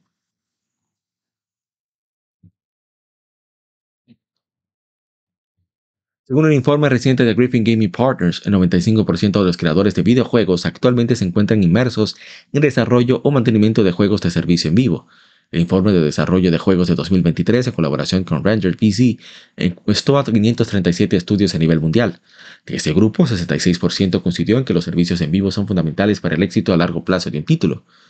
La encuesta define estos servicios como cualquier programa de actualización regular planeado para un juego. El informe resalta que mientras que el desarrollo de juegos convencionales ocupa entre 2 y 3 años, la producción en vivo se extiende a más de 5 años. La encuesta destaca que el desarrollo a lo largo de varios años sigue procesos establecidos para alcanzar hitos clave, mientras que la producción en servicios en vivo implica una planificación constante y ajuste de los parámetros del juego para mejorar la experiencia del jugador, junto con la implementación de nuevas características para aportar valor a los nuevos jugadores. Además, el informe revela que los equipos de servicios en vivo buscan lanzamientos de contenido más frecuentes, con cronogramas ideales que van desde semanal o quincenal para operaciones en vivo, hasta quincenal o mensual para las actualizaciones de contenido del juego. Este cambio en la velocidad de producción contrasta con el desarrollo de juegos convencionales y generalmente sigue cronogramas más extensos que abarcan varios años. O sea que lo van haciendo por parte. Pero eso es lo que la gente está apoyando, eso es lo que le van a dar, porque el dinero es el que manda. No estoy criticando eso. Estoy criticando que muchas veces los gamers nos quejamos de que no tenemos ciertos juegos, pero resulta que cuando salen esos dichos juegos, no lo compramos. Se van a juegos por servicio, consiguen más dinero con los juegos por servicio si son exitosos, o los juegos con servicio son realmente los más exitosos. Entonces, cuando no vemos los juegos que supuestamente nos interesan, ahí estamos llorando. Entonces, los gamers somos una especie de, de viven la contradicción. Lo digo por mí también, ¿eh? Incluyo. Ahí vamos. Vamos a leer solamente un poco porque quiero acelerar. Atlus y Manierware han lanzado un reciente trailer del próximo RPG táctico Unicorn Overlord, destacando cómo los jugadores pueden socializar y forjar relaciones con sus compañeros. En el trailer, protagonista del juego Elaine, Elaine aprende habilidades esenciales para fortalecer los vínculos entre personajes al establecer una relación con sus camaradas. Las conversaciones, compartir comidas y los regalos son formas importantes de estrechar lazos con los compañeros, ya que una mejor relación conduce a bonificaciones estadísticas dentro de las unidades y más. O sea, mismo que persona, prácticamente. De los creadores de 13 Sentinels Age Stream, Unicorn Overlord brilla al combinar la exploración del mundo exterior con un innovador sistema de combate del icónico estilo de Vanillaware. Atraviesa el vibrante mundo, cultiva un gran ejército con más de 60 personajes de diseño único y haz crecer tu renombre a través de las cinco naciones en esta experiencia única de fantasía épica. Unicorn Overlord tiene graficación T y estará disponible el 8 de marzo de 2024 PlayStation 5, PlayStation 4, Xbox Series y Nintendo Switch. Mi pregunta es, entonces, Unicorn Overlord solo saldrá digital para PlayStation 4 y no, no habrá versión física. Eso me duele a mí, ¿eh? Me duele la mamacita. Vamos a ver un poquito del video.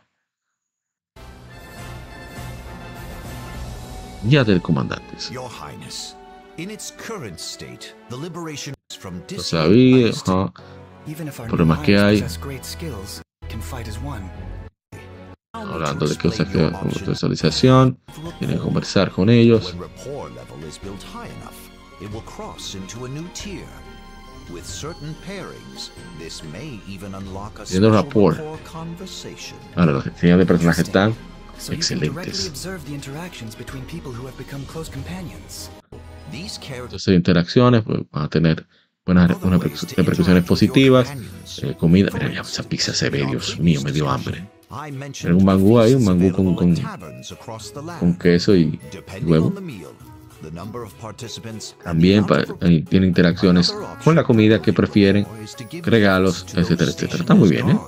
Hay que comprar este juego, definitivamente. Pero miren cómo solamente dejan eh, 13 Sentinels como referencia. Claro, que ha sido un éxito para Vanillaware y Atlus. Pero está Dragon's Crown, Muramasa Rebirth. Con Muramasa Rebirth no es, Atlus no tiene nada que ver ahí. Por eso no lo menciona. Ojalá y pudieran conseguir esos derechos para que lo remastericen para consolas actuales y no se quede en PlayStation Vita. Eso me gustaría también. Yo lo compraría de nuevo. Sin problema. Dice que no es. Hola mía. Bien, aquí estoy yo preocupado, ¿eh? Preocupado.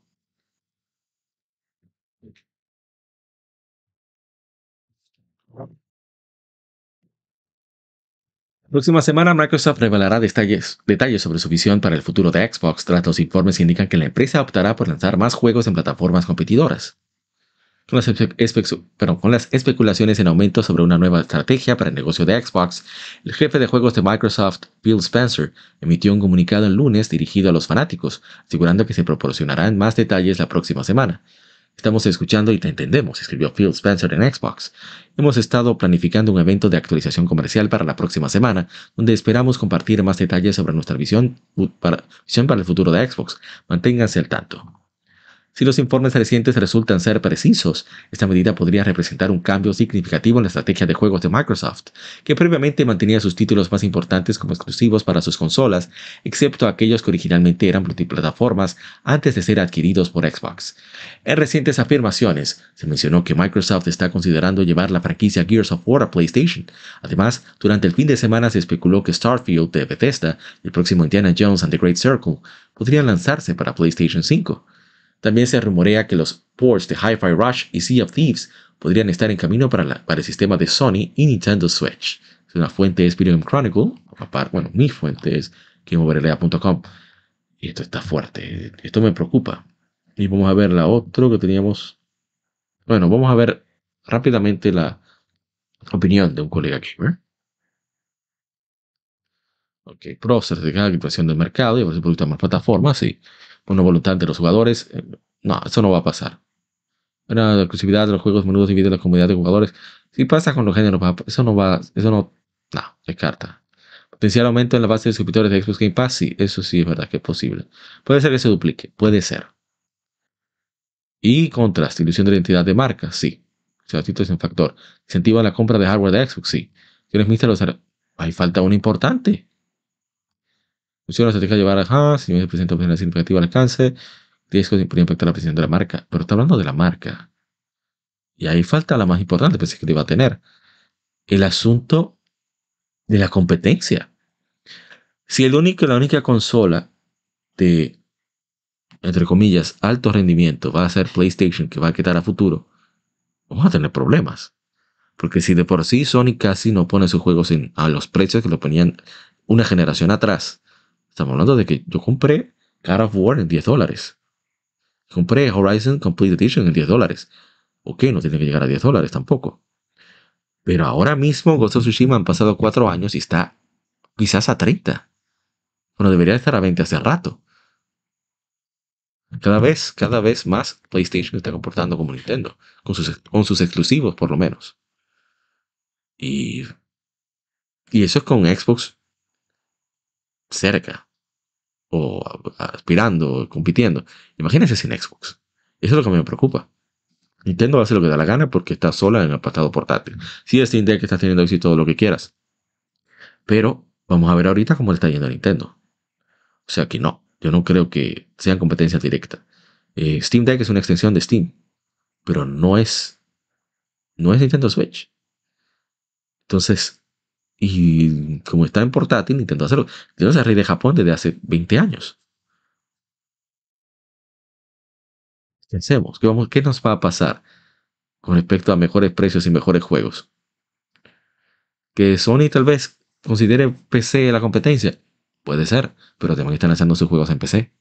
¿Qué competencia, qué, competencia es esa? No lo entiendo. Claro, con multijugador siempre he dicho que estoy de acuerdo. Multijugador deben ser eh, multiplataformas. Pero exclusivos son los que le dan el toque a la consola. Es lo que motiva a adquirirlas y atrae a consumidores que van a comprar third parties en esa misma plataforma y ese 30% de regalía, de, licencia, es ahí está el negocio de las consolas de videojuegos. Lo, hablamos de eso en, en el podcast número 174. Pero no entiendo. La verdad que no. Yo espero que eh, alguien llegue a Microsoft y, no sé, quizá pueda revertir eso. A mí me preocupa de verdad el aspecto de competencia. Es lo que más me, me tiene a mí en alarma. Pero bueno.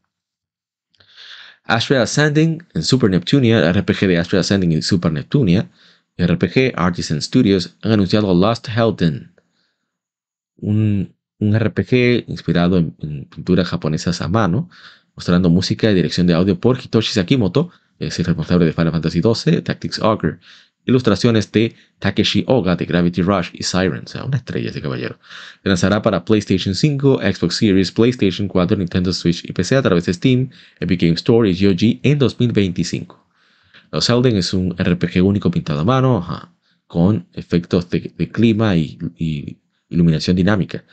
que toma el control de ocho personajes muy personalizables, la redundancia, únicos, a través de una historia madura épica, donde los siete pecados capitales guían tu destino. Sé, eh, ¿cómo se dice? Sé testigo de una nueva tecnología de profundidad en 2D, permitiéndote jugar en trabajos de arte, de pinturas a mano en 3D, con iluminación dinámica y clima, con un sistema de batalla que mezcla acción y estrategia, mostrándote permitiéndote jugar como, así, como desees. Bueno, ya voy a leer todos esos detalles, me parece redundante, pero el juego se ve hermoso, ¿eh? Se ve bello ese juego. En el combate, el combate fue lo, de lo que más me llamó la atención. Cómo se visualiza. Se ve muy, muy bien, ¿eh? Muy, muy bien.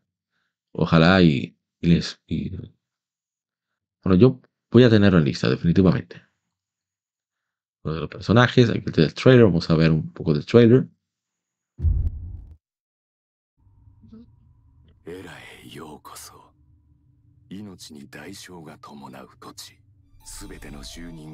No, una era cada coacción se paga con un precio.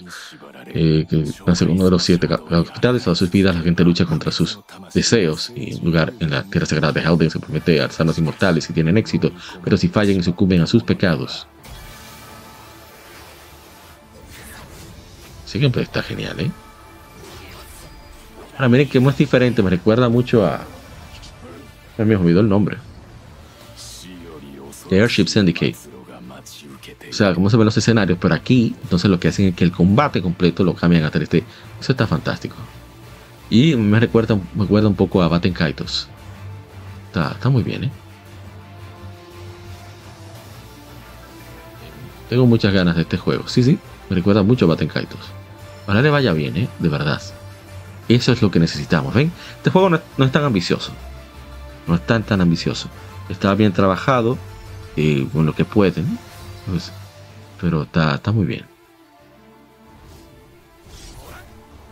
No, no, no, no. Yo este juego hay que comprar, señores. Por lo menos yo necesito este juego. No, esto se ve genial. Then ya se puede ordenar en Steam. Qué bien, eh, me, encanta. Qué bueno que todavía hay estudios que quieren arriesgarse así. Bueno, aquí tenemos lo de Nintendo. Volvemos, estamos en Ematsu, ahora volvemos aquí en mobrelea.com. Nintendo anunció recientemente que Nintendo Switch ha vendido más de 139, 139 1.360.000 unidades en todo el mundo hasta el 31 de diciembre y junto con eso también proporcionó un desglose de sus ventas en diferentes regiones. Específicamente en lo que respecta a Japón, la consola híbrida ha alcanzado un hito importante. Según un informe fiscal trimestral reciente de la compañía, Nintendo Switch ha vendido 33 33.340.000 unidades en Japón hasta la fecha, lo que significa que ahora es la consola mejor vendida de todos los tiempos en la región.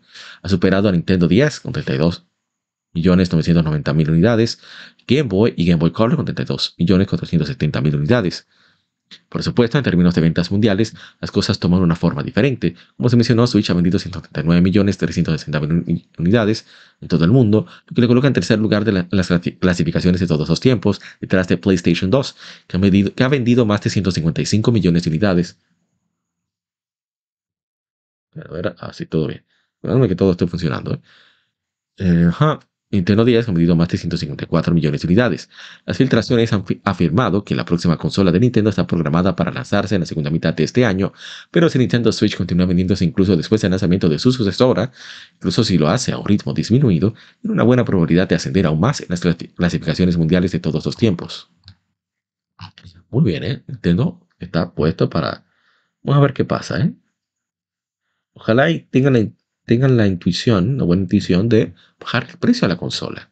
Tú pones el Lite a 150 o a 100, pones el OLED a 200 y el normal a 150. Oye, yo compro otro, yo lo compro, solo por tenerlo ahí. Como parte de su reciente informe de ganancias trimestrales, Nintendo reveló las cifras actualizadas con ventas no solo para la consola Nintendo Switch, que superado 139 millones, 139 millones de unidades, sino también para varios lanzamientos importantes recientes como Trina of Zelda Tears of the Kingdom, Super Mario Bros. Wonder y Super Mario RPG. Y bueno, vamos a ver. Quizás el punto más destacado es que Mario Kart 8 Deluxe a 71 de diciembre ha alcanzado los 60 millones 580 mil unidades en todo el mundo, un aumento desde los 57 millones de unidades al final del trimestre anterior. Nintendo atribuye parte de su éxito a la película de Super Mario Bros. Es verdad, yo siempre dije que la película era para jugar Mario Kart. O sea, yo terminé de ver la película y llegué a mi casa a jugar Mario Kart 8 Deluxe. Con las ventas combinadas de su versión original en Wii U, que ha vendido 8.460.000 unidades, las ventas totales de Mario Kart 8 ahora alcanzan los 69.040.000 unidades en todo el mundo. Mientras tanto, Animal Crossing New Horizons ha vendido 44.790.000 unidades, aumentado de más de 1.400.000. Super Smash Bros. Ultimate ha alcanzado los 33.670.000 unidades, más de 1.200.000. Y Super Mario Odyssey 27.650.000, aumentando aproximadamente 500.000.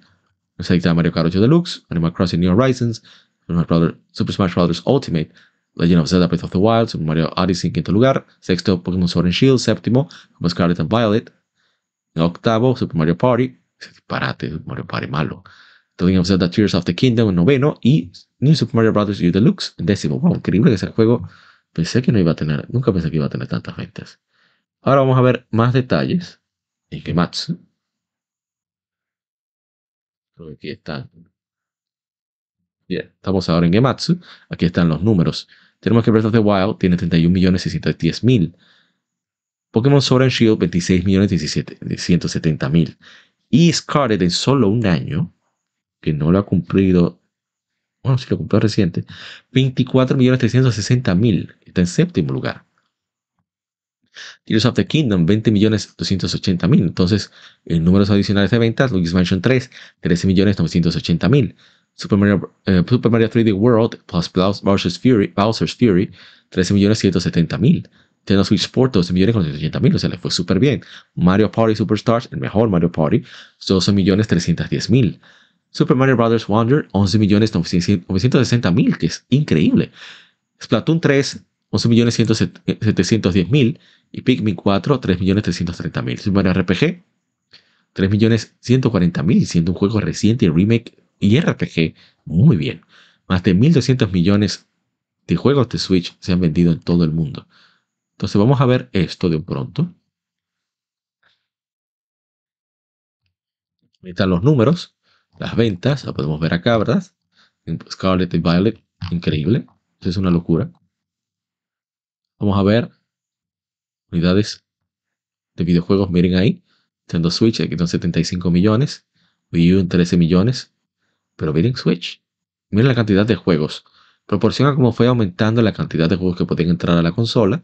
Y, verás, y, la, y sobre todo la venta de juegos digitales. Ahí se notan las ventas de juegos. O sea, el aumento fue increíble. Ahí vemos.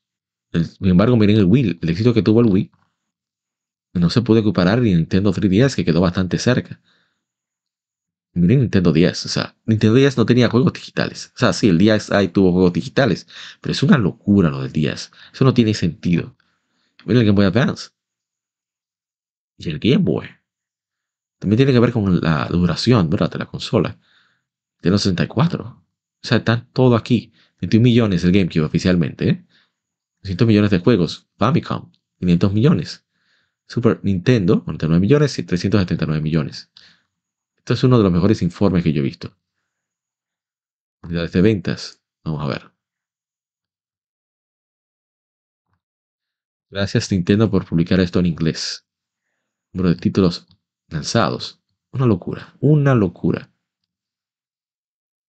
Miren los de Nintendo.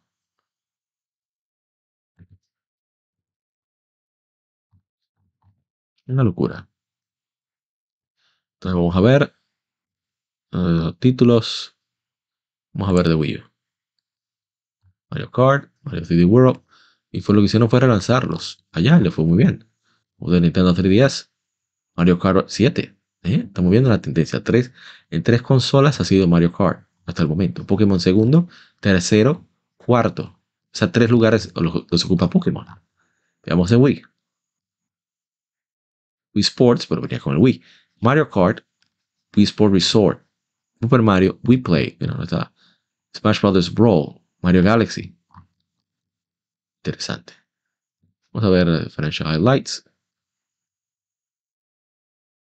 Entonces, a ver, toda ordinaria, margen, o sea, es una locura lo que genera Nintendo.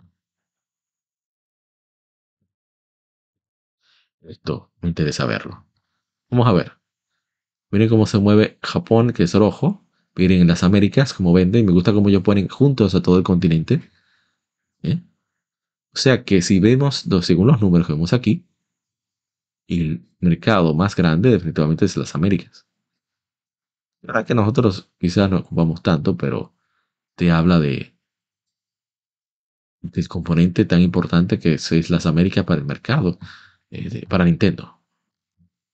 Muy, muy interesante.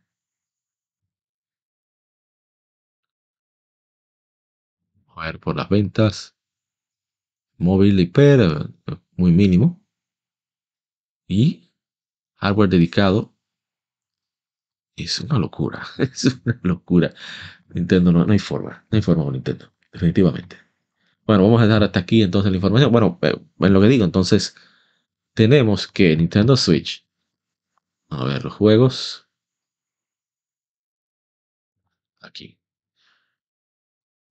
Hay dos juegos de Pokémon en la lista. Entonces, mm, mucha gente se queja, pero las ventas están ahí. ¿Qué van a hacer? Los juegos que peor salieron, que son Scarlet y Violet, están mejor que Sword and Shield en 5 años que va a cumplir. Scarlet y Violet en menos de un año les los va a alcanzar. Entonces, no sé ya ni qué pensar. Bueno, voy a dejar hasta aquí este que me informe, que ha sido bastante largo. Y vamos de un pronto a las efemérides. No te muevas. Volvemos con más. Legion Gamer Podcast, el gaming nos une.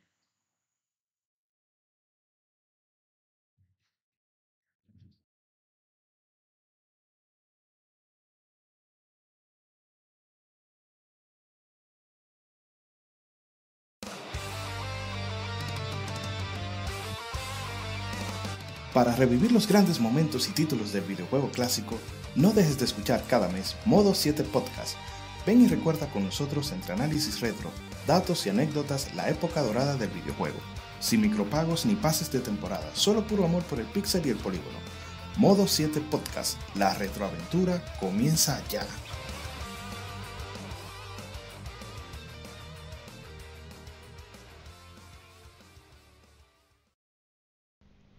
Los cómics no son solo superhéroes y el manga no es solo muñequitos de pelea. Existe un lado más profundo de estas industrias, y no hablo solo de Japón y Estados Unidos, sino de todo el mundo. Para explorarlo, Cultura Cómic te trae el mejor podcast de historietas de República Dominicana. Ya sea cómics, manga, band de cine, paquitos o como les llames, todo es parte del noveno arte.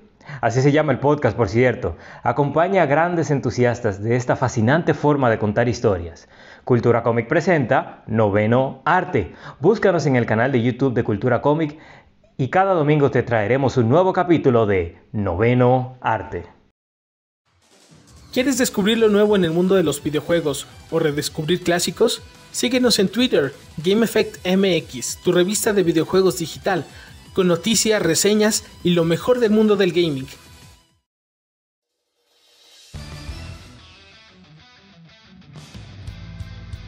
Legión Gamer Podcast, el gaming nos une.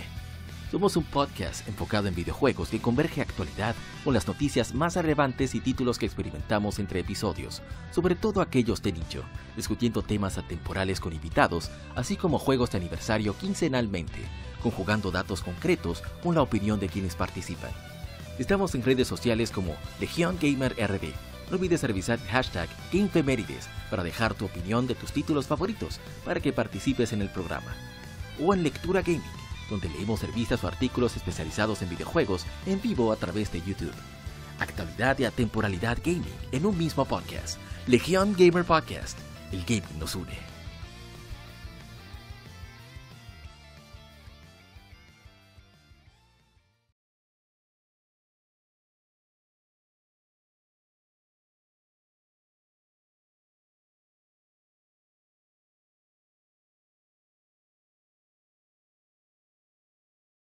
Gamefemérides.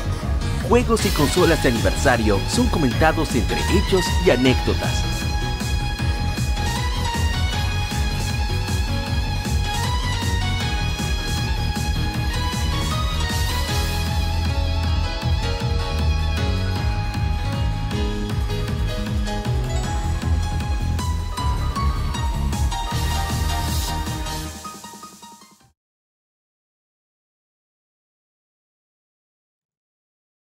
Bien, colegas gamers, ya vamos aquí con las efemérides, juegos de aniversario. Y bueno, tenemos unos cuantos jueguitos, así que vamos a arrancar de inmediato con poner ahí a lo que estamos jugando.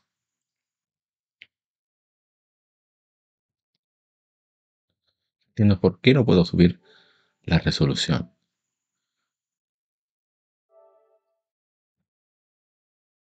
Yo tengo supone que ancho de banda suficiente, no sé qué está pasando, pero bueno. Muy bien. Vamos a ver, a buscar. Tengo aquí la Legion Tablet. Uno de los mejores juegos de Sega en su historia, Yakuza 0. Somos Legion Gamer Podcast, el Gaming un podcast de videojuegos dedicado a los juegos de nicho, tanto retro como de actualidad. Estoy escuchando, estoy hablando baba. Bueno, aquí vamos. Estamos disponibles en Spotify, Apple Podcast, Tuning, Amazon Vamos a Music, ver Facebook. Music, YouTube. Lo publicamos todo en Facebook para que dejes los comentarios con anécdotas opiniones sobre los títulos que conmemoramos. Así que pueden darse la vuelta en Facebook, en Instagram, en Tumblr, Threads. Eh, quiero ver si expando a más redes sociales, pero por ahora es lo que hay. Durante la grabación del podcast. Estoy tratando de llegar a todas. miércoles cada 15 días. El miércoles de esta semana no toca podcast. Bien, pero sí fue Nino Kuni. que es donde leemos cuando O sea que leemos podemos revistas, así que hablar. No habrá podcast, pero Ok. sí la próxima semana. Bien, vamos entonces a arrancar. Ok, con tenemos, a ver, a ver, a ver. Falta Instagram. Yakuza Zero, o Ryuga Gotoku Zero. ¿Cómo se le conoce en Japón? Como un dragón. Vamos a ver.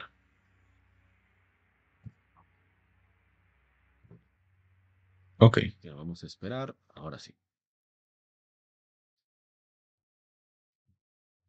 Ok, ok, estamos ya. Ok, ya estamos saltando. Hace 26 años se lanzó Marvel vs. Capcom Clash of Superheroes. ¿eh? Dice el, doctor, el gran Pixel Retro RD. Conchale, ya son 26 años, estamos viejos. Dice Pose Creativo, una joyita de juego, sí, sí. Ya, no mentira, están viejos ustedes. Yo soy atemporal, como los juegos retro. Mentira. A ver, ¿qué más tenemos? Tenemos comentarios en Facebook. Nos dice de Salinas, les faltó que estuvo para PlayStation, la par con Dreamcast. Que salió para PlayStation 3, pues 360. Así es. Dice Stock Zaragoza. Este tenía de hijos a todos los de la colonia. Las aretas de las maquinitas. Juegazo, qué tiempo. Saludos a la gente de Latin Gamers y también a de juegos anime y cine que siempre están interactuando con lo que compartimos ahí de nuestro podcast y eso siempre ¿verdad? hay que agradecerlo no todo el mundo tolera que uno comparta ¿eh? hace 23 hace 23 años se lanzó Phantasy Star Online para Dreamcast aquí en América vamos a ver ¿no tenemos comentarios creo que no vamos a ver.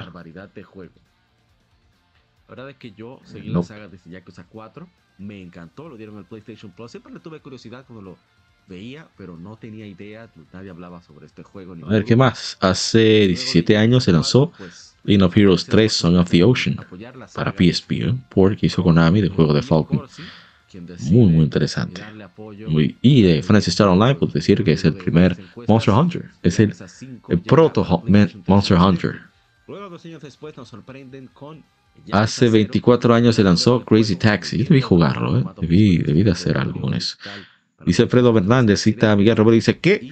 dice Miguel Romero carajo yo sigo sintiendo que es retro de Super Nintendo eso, eso es parte de lo que me alimenta de las Game Efemérides. Ese, ese, ese tipo de reacción. Y sí, sí, soy un malvado, lo sé. Soy un mal- malvado. Bien, ¿qué más? Hace 24 años se lanzó Mario Party 2 para Nintendo 64, que es una de mis favoritas, debo decir, por lo de los trajes, de los cambios de escenarios, es, es muy bueno. Eso. Vamos a ver. Ver los comentarios, seguimos. Ahora sí. Hace 7 años se lanzó en América Yakuza 0, juego de acción-aventura con elementos RPG desarrollado por Yuga Kotaku Studio y publicado por Sega. Sexta entrega principal de la saga Yakuza y precuela del juego original, originalmente para PlayStation 3 y PlayStation 4 en Japón en 2015, llegando a Occidente en solo en PlayStation 4. Luego llegó a Windows y después en, a Xbox One. Vamos entonces. A ver los comentarios. Dice David, ¿tu juego favorito? Bueno, lo cita ahí Alexis José Aponte.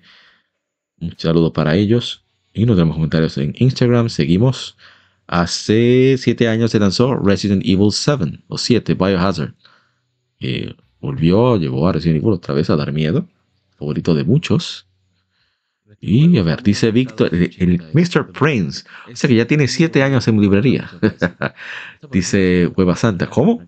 Pero si apenas lo compré y se ve muy bien. Sí, claro. Porque ya para esta época los juegos se ven bien. Dice Cosa Beltrán. Tiene buena trama, buenos personajes, pero ya que le moches un brazo y se lo engrapen, siendo una persona sin experiencia en combate como los demás personajes. ¿Qué onda con eso? Y en Village ya estaba muerto y ni sabía. Lo mismo, buena historia, buenas tocaciones, pero el personaje nomás no. Tuvieron que revivir a los viejitos con remakes para que no se fuera a la tumba de esta gran saga. Ojalá y le modifiquen. De hecho, yo grabé mi participación en el canal Legion Gameplay RD, con nuestro canal de gameplay, con participación de Tony. Fue muy divertido, así que no se lo pierdan. ¿eh? Bueno, ¿qué más? Vamos entonces a salir. Oh, este lo tenemos aquí, creo. Efectivamente. Que salió originalmente para el primer Xbox, un juego de acción, aventura, disparos. Hace 19 años se lanzó World Stranger's Wrath. Aquí me acompañó el primo Parra Arts, Arte con Parra. Así que le agradezco siempre ¿no? nos haya hecho compañía en ese momento. Es un juego de acción-aventura desarrollado por Outworld Inhabitants, publicado por EA para Xbox, la cuarta entrega de la serie Outworld. Muy bueno. El juego es muy extraño, muy particular a poner, poner el gameplay. Está por aquí, ya se ve el gameplay. Es muy particular este juego, es muy especial. A mí me gustó bastante. Como las armas tienen su, su uso. Y ahora tú puedes matar a los enemigos, puedes noquearlos para poder robártelos. O sea, está muy, muy bien. Eh, también salió en PlayStation Vita. yo lo conocía ahí. O sea, había visto el trailer del juego para Xbox, eso es original, en un DVD que trajo una Game Pro, que un amigo del Politécnico, donde estudiaba, lo consiguió, se lo trajo su hermano, no sé. Y nos lo prestó. Nosotros hicimos un coro como de o sea, un grupo como de 15 colegas gamer pidiendo eso en casa de un amigo. Y, y la verdad es que nos emocionamos con cada trailer. Y este a muchos de ellos no les llamó la atención, pero a mí sí. Y me pareció como tan interesante. Y cuando lo dieron en el PlayStation Plus para PlayStation Vita, pues dije, no, no, este es mi momento. Y cuando lo vi en oferta para PlayStation 4, dije, no, eh, merece, merece que lo compre. Estaba muy, muy, muy buen precio. Está hablando que menos de 4 dólares, algo así. Bien, seguimos. Hace 12 años se lanzó Dead Space 2. Juego muy, muy querido también por los amantes de Survival Horror. Survival Horror. Dice Cosa Beltrán, una obra de arte. ¿Es así?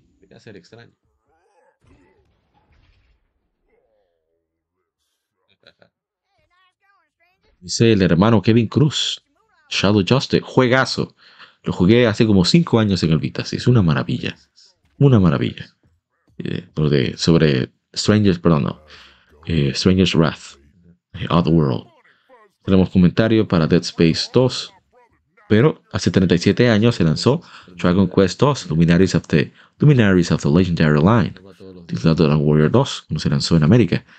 Dice Shadow Justice, compadre, pero se escribe, sí, así es. Por lo menos en este diseño, porque hay varios diseños de los personajes y eso es lo que más me emociona Dragon Quest, de cómo va a ser la ilustración. Y uno de los que más me gusta es de la versión, creo que de Super Nintendo, porque es muy detallada. Y lo hacen ver mucho más agresivo, más adultos a, todos. Y como más cool. Y no sé, me llama mucho la atención esa, el arte del juego y, lo visualizo así, trato de visualizarlo así, pues me, me motiva de hecho. Son tonterías, pero cada quien encuentra su asunto con un entretenimiento. Hace 28 años se lanzó Guardian Heroes para Sega. Deberían de traerlo para más consolas, solamente está en Xbox 360 ahora, ¿eh?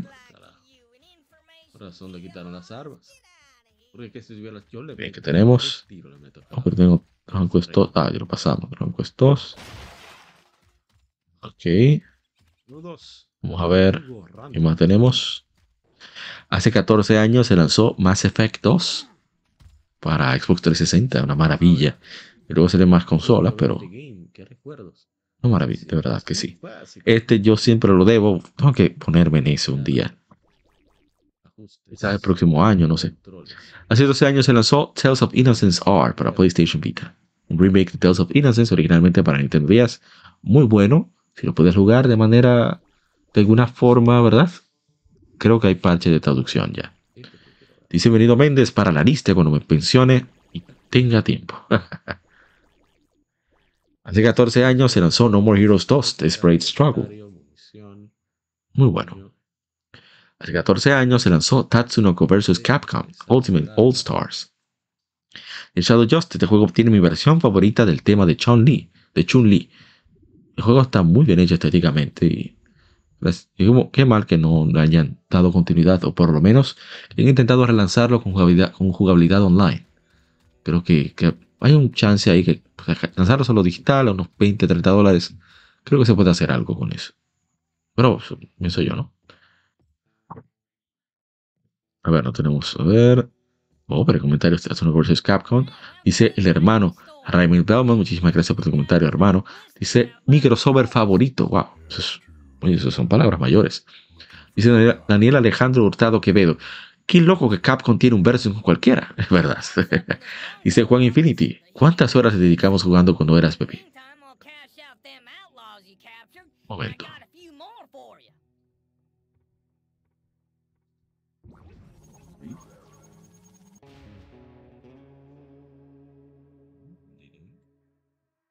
Bueno, seguimos. Hace seis años se lanzó Monster Hunter World. Este yo pensaba jugarlo, pero vi que no me iba a dar tiempo y dije, no, vamos a dejarlo ahí. Dice el hermano Taicho, mi hermanazo, de los míos personal. Dice, excelente entrega. He jugado pocos Monster Hunter, pero de los que he jugado, este es excelente. Yo creo que es el mejor de todos.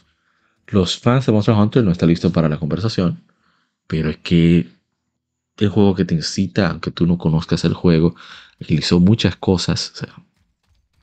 yo creo que es el mejor. Y el avance técnico también. Hace seis años se lanzó Dragon Ball Fighter Z. Este es uno de los inéditos que agregamos y compartimos la publicación con los hermanos de Champ. Y bueno, hay varios comentarios que le dejaron.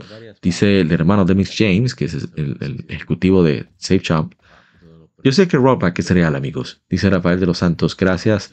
Cita de 2112, SafeChamp ESL, Shenlong 0394, Angel Sepúlveda, Emma Design Solutions, Demix James, Igor Ponciano. Dice de, Joseph 06, en espera del rollback. Dice Angel Sepúlveda. Yo aún recuerdo que la reservé para el día de salida y desde ese día fueron 2.800 más de juego. Gracias a la Dragon Fighter Z y su comunidad, conocí escena competitiva de los videojuegos en República Dominicana y el poder, de ser, el poder ser partícipe de ella. Este juego me permitió conocer a mis amigos y socios de Safe Jam y ESL, junto a los que, jugué, a los que jugué gran parte de esas 2.800 horas. Grande Dragon Ball, Dragon Ball en verdad. Fantástico, ¿eh? Rafael de los Santos Castillo, respondió a Ángel Sepúlveda. Gracias a este juego nos hicimos hermanos todos. Eso es lo bonito del gaming, que te hace crear una hermandad con aquello con lo que juegas. Simplemente compartes y hablas de la afición. Es, no voy a decir que es algo único de los videojuegos, pero parte de eso, de, del hobby, de los hobbies de la cultura pop, eh, causan eso. Bien. Hace 21 años se lanzó Skies of Arcadia Legends juegazo. Otro que yo quería jugar, no tenía con qué los medios para grabarlo. Ahora sí lo tengo gracias a Juego Banias que me, donó la capturadora que había prestado. Y creo que ya no tendré excusas más allá que de... No, Stranger. afuera. No, me una tos extraña. Más que designar el tiempo para eso. Así que voy a estar más activo con los juegos por lo menos de GameCube y quizás de Wii. Dice Gerardo Expert, juegos que te cambian la vida. Buenísimo, así es. Dice el hermano Rafael de los Santos Castillo, otro que se ve bacano. Para la lista va. Es un juegazo, ¿eh? El, el Skies of Arcadia, ojalá que a los desgraciados de Sega se les ocurra, porque no debe ser difícil de portear, ya que este GameCube y de Dreamcast son juegos bastante, consolas relativamente sencillas de programación. Ojalá y se les ocurra a esos desgraciados de Sega hacer un remaster de este juego, mejor aún, un remake, lo que sería más, pero lo que se pueda, pero algo. Seguimos.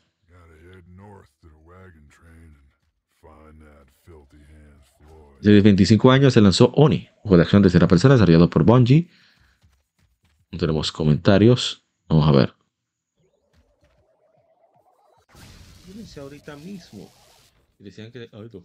Ok, no tenemos comentarios, seguimos.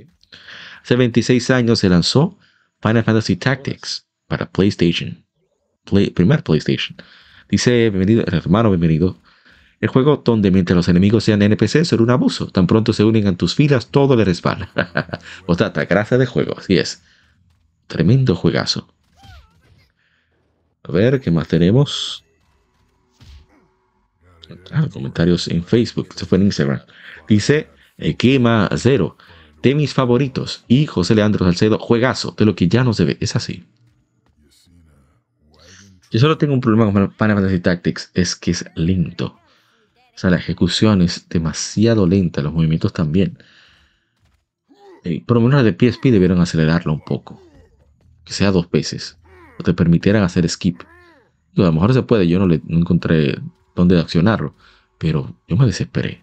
Yo tengo la World of the Lions, que lo compré a buen precio para PlayStation Portable. bueno. Pero está muy bien, ¿eh? Solamente esa queja tengo. Y seguro es algo que solo me afecta a mí. Bien, tenemos el siguiente.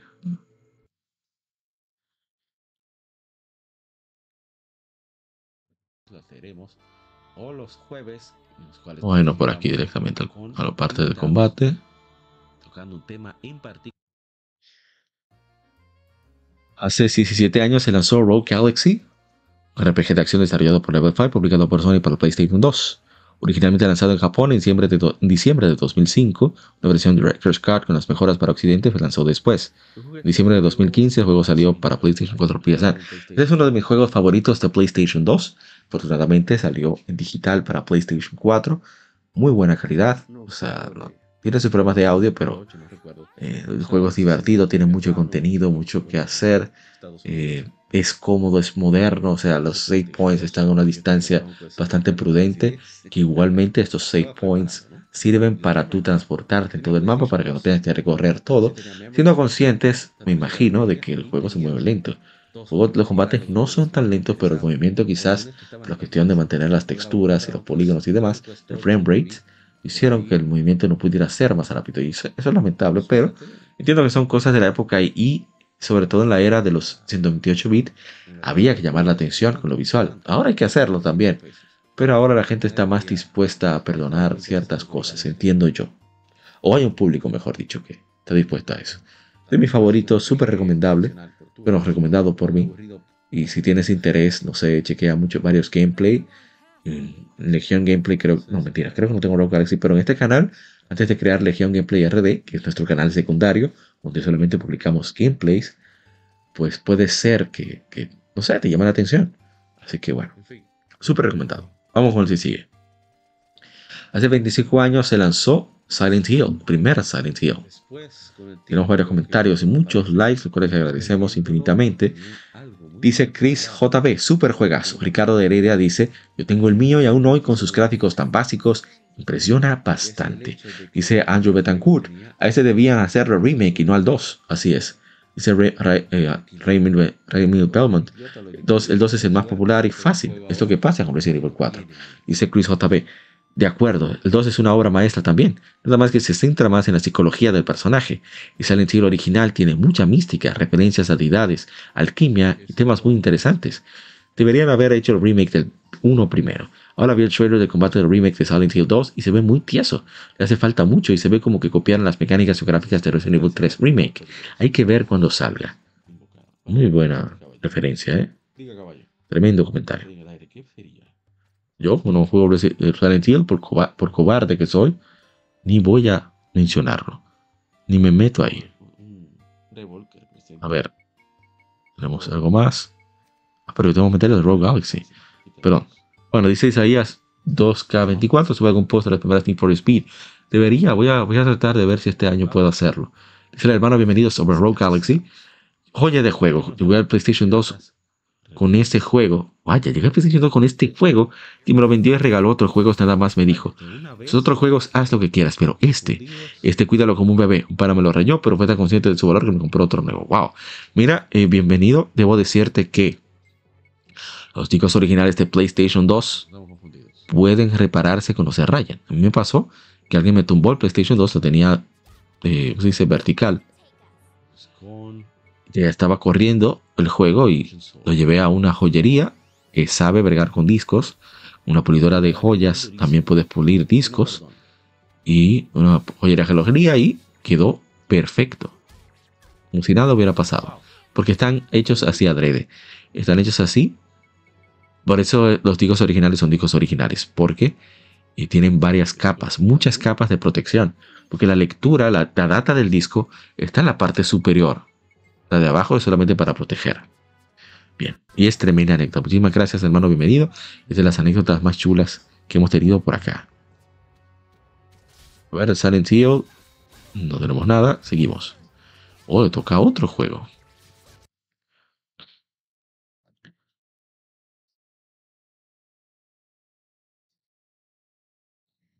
El juego directamente. Hace 15 años se lanzó en América Mega Man Maverick Hunter X para PlayStation Portable. Es un remake por Capcom de Mega Man X, X de Super Nintendo Entertainment System. Tremendo juego, muchísimo más difícil, cambiaron las locaciones de varias cosas. Muy, muy, muy buen juego, la verdad que me ha gustado mucho. Y lo compré barato, ¿eh? lo compré a unos 5 dólares aproximadamente. Eh, encantado, encantado con el juego, ojalá se dieran más plataformas. Eh, porque solamente está atrapado ahora mismo en PSP y PlayStation Portable. Sé que hay formas no oficiales de jugarlo, pero saben, estamos tratando de incentivar a apoyar la industria y por eso siempre todavía se puede comprar ¿eh? en la PlayStation Store si tienes un PlayStation Vita, pues es muy recomendable adquirirlo, ¿por qué no? Y bueno, algo más espectacular. Comentarios, comentarios. Dice TV, esto es impresionante. Dice Alejandro Coral 24, de los pocos remakes superan por mucho el original. Le duela a quien le duela, es la verdad. Es la verdad. Estoy de acuerdo. Pero en Facebook dice Luis A. Salinas y la cinemática animada al inicio. Eso es genial. Por cierto, los hermanos de Game Effect y un servidor estamos y creando algunos shorts, unos videos de menos de un minuto, con información de los juegos. Así que si te interesa, pues date una vuelta en el canal, en las redes de Game Effect, que ya están publicados. Yo, he tomado parte del texto de las Gamefemérides, los he grabado y el hermano Vic Aguirre, Vic Portable, se ha encargado de darle la forma a estos juegos. Una cosa genial. Gracias al, gracias al hermano Vic por contar con, con un servidor para para esos audios. Game Effect, la revista de videojuegos digital, lo máximo. Y es gratuita, ¿eh? completamente gratuita, es lo mejor de todo. Bueno, seguimos. Pueden chequearlo en Game Effect. Bueno, las, en la descripción del podcast, ya sea que lo escuches en YouTube o en Spotify o donde sea, y de esta descripción, pues vas a poder acceder sin problemas. A dónde descargar la revista. Y bien, eh, tenemos. Ah, Hace 23 años se lanzó Mega Man X5. Mira qué bien. Dice Juan Infinity, yo con 13 años impactado viendo el final del juego. Yo tengo muchas historias con Mega Man X5. Debería, debí de jugarlo, por especial que es para mí. Pero con Mega Maverick Hunter X decidí no, no. Uno a la vez. Y como Maverick Hunter X es probablemente menos conocido, pues, bueno, para mí me parece, la impresión que tengo. Dice Luigi. los comentarios. Dice, ah, bueno. Mm, ok, ok, ok. Muy bien. comentarios. Bueno, bueno. Este fue de los primeros juegos originales de PlayStation que, bueno, mi hermana tenía varios, pero al ser un juego que de verdad me interesaba, porque lo vi fue en HM Video Club, un, club de, de video y, bueno, videojuegos y video, que estaba en las Núñez de Cáceres, aquí en la capital de República Dominicana. Y uh, es interesante el hecho de que el juego, o sea, ese juego lo jugamos muchísimas personas, nos repartimos. Primo de, de Wifra consiguió original y nosotros pues le dimos durísimo. Muy buen juego. Incluso un momento se, alguien lo rayó, no sé qué clase de... Bueno, no voy a insultarlo, pero no. Esta fue Luis Fry, no quiero que se sienta mal, pero no sé qué clase de bárbaro dejó rayar ese disco. Y, pero por suerte Luis pudo, pudo resolver nítido. Un pasta dental, ¿eh? Un pa increíble. Entonces, vamos, pone que con este, ¿no? A ver, ok, ¿qué más? Hace 30 años se lanzó Sonic the Hedgehog 3 para el Sega Genesis. Una maravilla ese juego. Dice Joe Satriani, clásico de clásicos. Dice Arturo Antonio Rebeco Negrón. Y hace poco confirmaron Sonic 3 para el cine. Brutal. Sí, sí. Una, agradable. Una agradable coincidencia. A ver, ah, pero tenemos varios aquí, varios comentarios. Dice el hermano Lucha Manía, Rebe, Veneno Manía, Lucha Manía, lo máximo para saber de lucha, ¿eh? de verdad. Muy duro. Raúl Reynoso 946, aquí en la cuenta de Raúl Reynoso, que es muy chévere en Instagram, siempre está mostrando su colección. Dice el Sonic Vico 3, así le decían en mi barrio, es verdad. Y bueno, a ver qué más. Hace 23 años se lanzó Sonic Advance. Muy bueno, mi hermano Chilo tenía ese juego y era enfermo con él. Aparte de, de lo chévere de, ¿no? de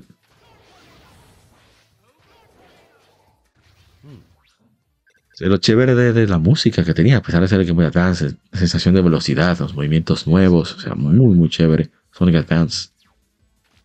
Hace 11 años se lanzó Fire Emblem Awakening para Nintendo 3DS. Dice el Taicho, no lo pude terminar, pero amo este Fire Emblem. El sistema de emparejamiento fue muy interesante. Ya no tenemos nada en Facebook y llegamos a el siguiente título.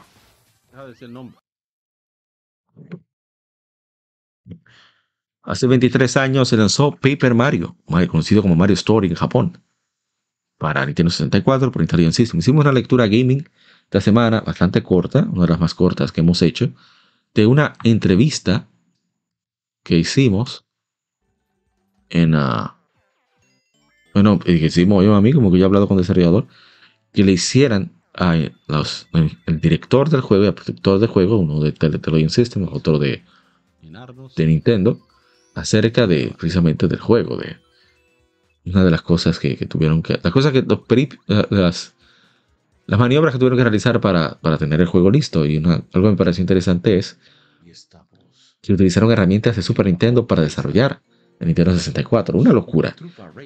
Y quedó muy bien. ¿Están listos chicos? Ah, Dice Antonio Rodrigo Negrón. Son todos buenos, pero alucino con la puerta de los, de los 2000 años. Es una obra maestra, es verdad, estoy de acuerdo. Pásate. Espera, espera un minuto. A ver. Los varios aquí. Dice mi hermano Búho Ilustrador. Eh, Joan, un saludo, Joan. A nivel de publicidad es uno de los lanzamientos que más recuerdo por el estilo único de los comerciales. Sí, eran, muy, eran geniales, geniales. Tanto impresos como los de televisión. Dice Angel PBZ. Recuerdo jugarlo en DeLorean. Muy bien. Hagamos esto. Recuerden verse geniales, chicos.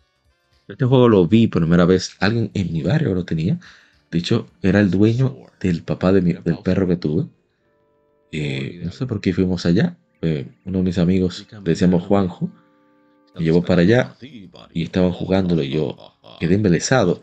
Porque recién había salido, lo había visto en Carreo, en el juego del mes de Nintendo 64. O por lo menos los comerciales, cuando podía ver el cable donde vecinos que ponían Cartoon Network. Y los viernes tenían el juego del mes de Nintendo 64 después del laboratorio de Dexter. No recuerdo qué hora exactamente, pero era algo genial. Yo esperaba los viernes con ansias, aunque ni tenía el sistema ni tenía los juegos, pero me encantaba ver. Pero por suerte, mi hermano Waldo, Waldengue de cariño, cuando le compró el GameCube, dijo, bueno, yo no voy a hacer nada con esto. Vamos a... Toma, agarra de ahí. Me dejó el 64 con un montón de juegos. Eh, después con el tiempo me estaba aburrido el 64 y quería variedad. Pero estaba en el PlayStation. Y eh, Afortunadamente, mi hermana me dijo, bueno, vamos a cambiarte, me interesan los juegos de Nintendo para mi, mi para mi sobrina, ¿no? ¿Te interesa el, el, PlayStation? Vamos a cambiar. Yo cambiamos y bueno, me di con todo a eso. ¿Qué te pasa? Pero eso hizo que perdiera los juegos. Kirby, Kirby 64 and the Crystal Shards. Con Stadium 2, Paper Mario, pero después mi amigo Melvic me consiguió 64 a un precio de locura, con juegos en buen estado. Y bueno, pude conseguir muchos de ellos, por suerte. Bueno, seguimos. Entonces, hace 16 años se lanzó Devil May Cry 4, un juego genial. Recuerdo que mucha gente estaba emocionada por un cambio radical de, de PlayStation 2 a PlayStation 3, que fue de los primeros juegos que se sintió el cambio generacional, pero de manera bestial. Yo debería de jugarlo, pero que hay que jugar con niño obligatorio, eso a mí me aleja, pero bueno, algún día me tocará. Y ya para culminar efemérides de, esta, de este episodio número 175, lado A, porque son los lados, ¿eh?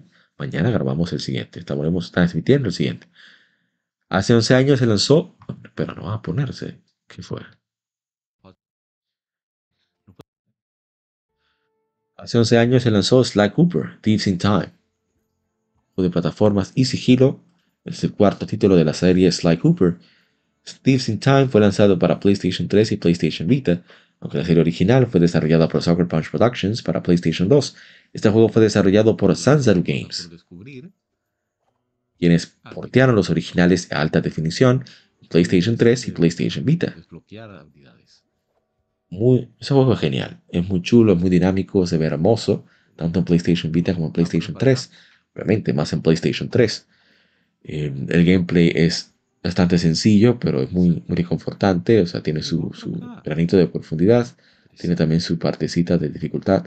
O sea, hay, hay cositas, eh, no voy a decir que, que es súper difícil, pero que está bien equilibrado eh, es un juego sencillo para que cualquiera pueda jugarlo, pero es muy satisfactorio de todas formas cuando se hace bien. Y por eso lo, recomiendo ampliamente. Si lo puedes jugar, pues dale chance si puedes. Ojalá y lo disfrutes. Está, lo dieron en el PlayStation Plus. Espero que lo hayas agregado, que tenga PlayStation 3. Tanto para PlayStation Vita como para PlayStation 3. Es la versión que estoy jugando. La versión de PlayStation Vita es la que tengo física. Pero eh, un día de esto la compramos, ¿no? Y bien, ya con esto cerramos el episodio número 175, lado A. Y nos veremos en el número 175, lado B. Espero que hayas disfrutado de esta parte. Nos vemos pronto con el agente Cobra y la Jarzama, si es que quiere entrar. Y alguien más, ¿no? Nos vemos. Hasta pronto.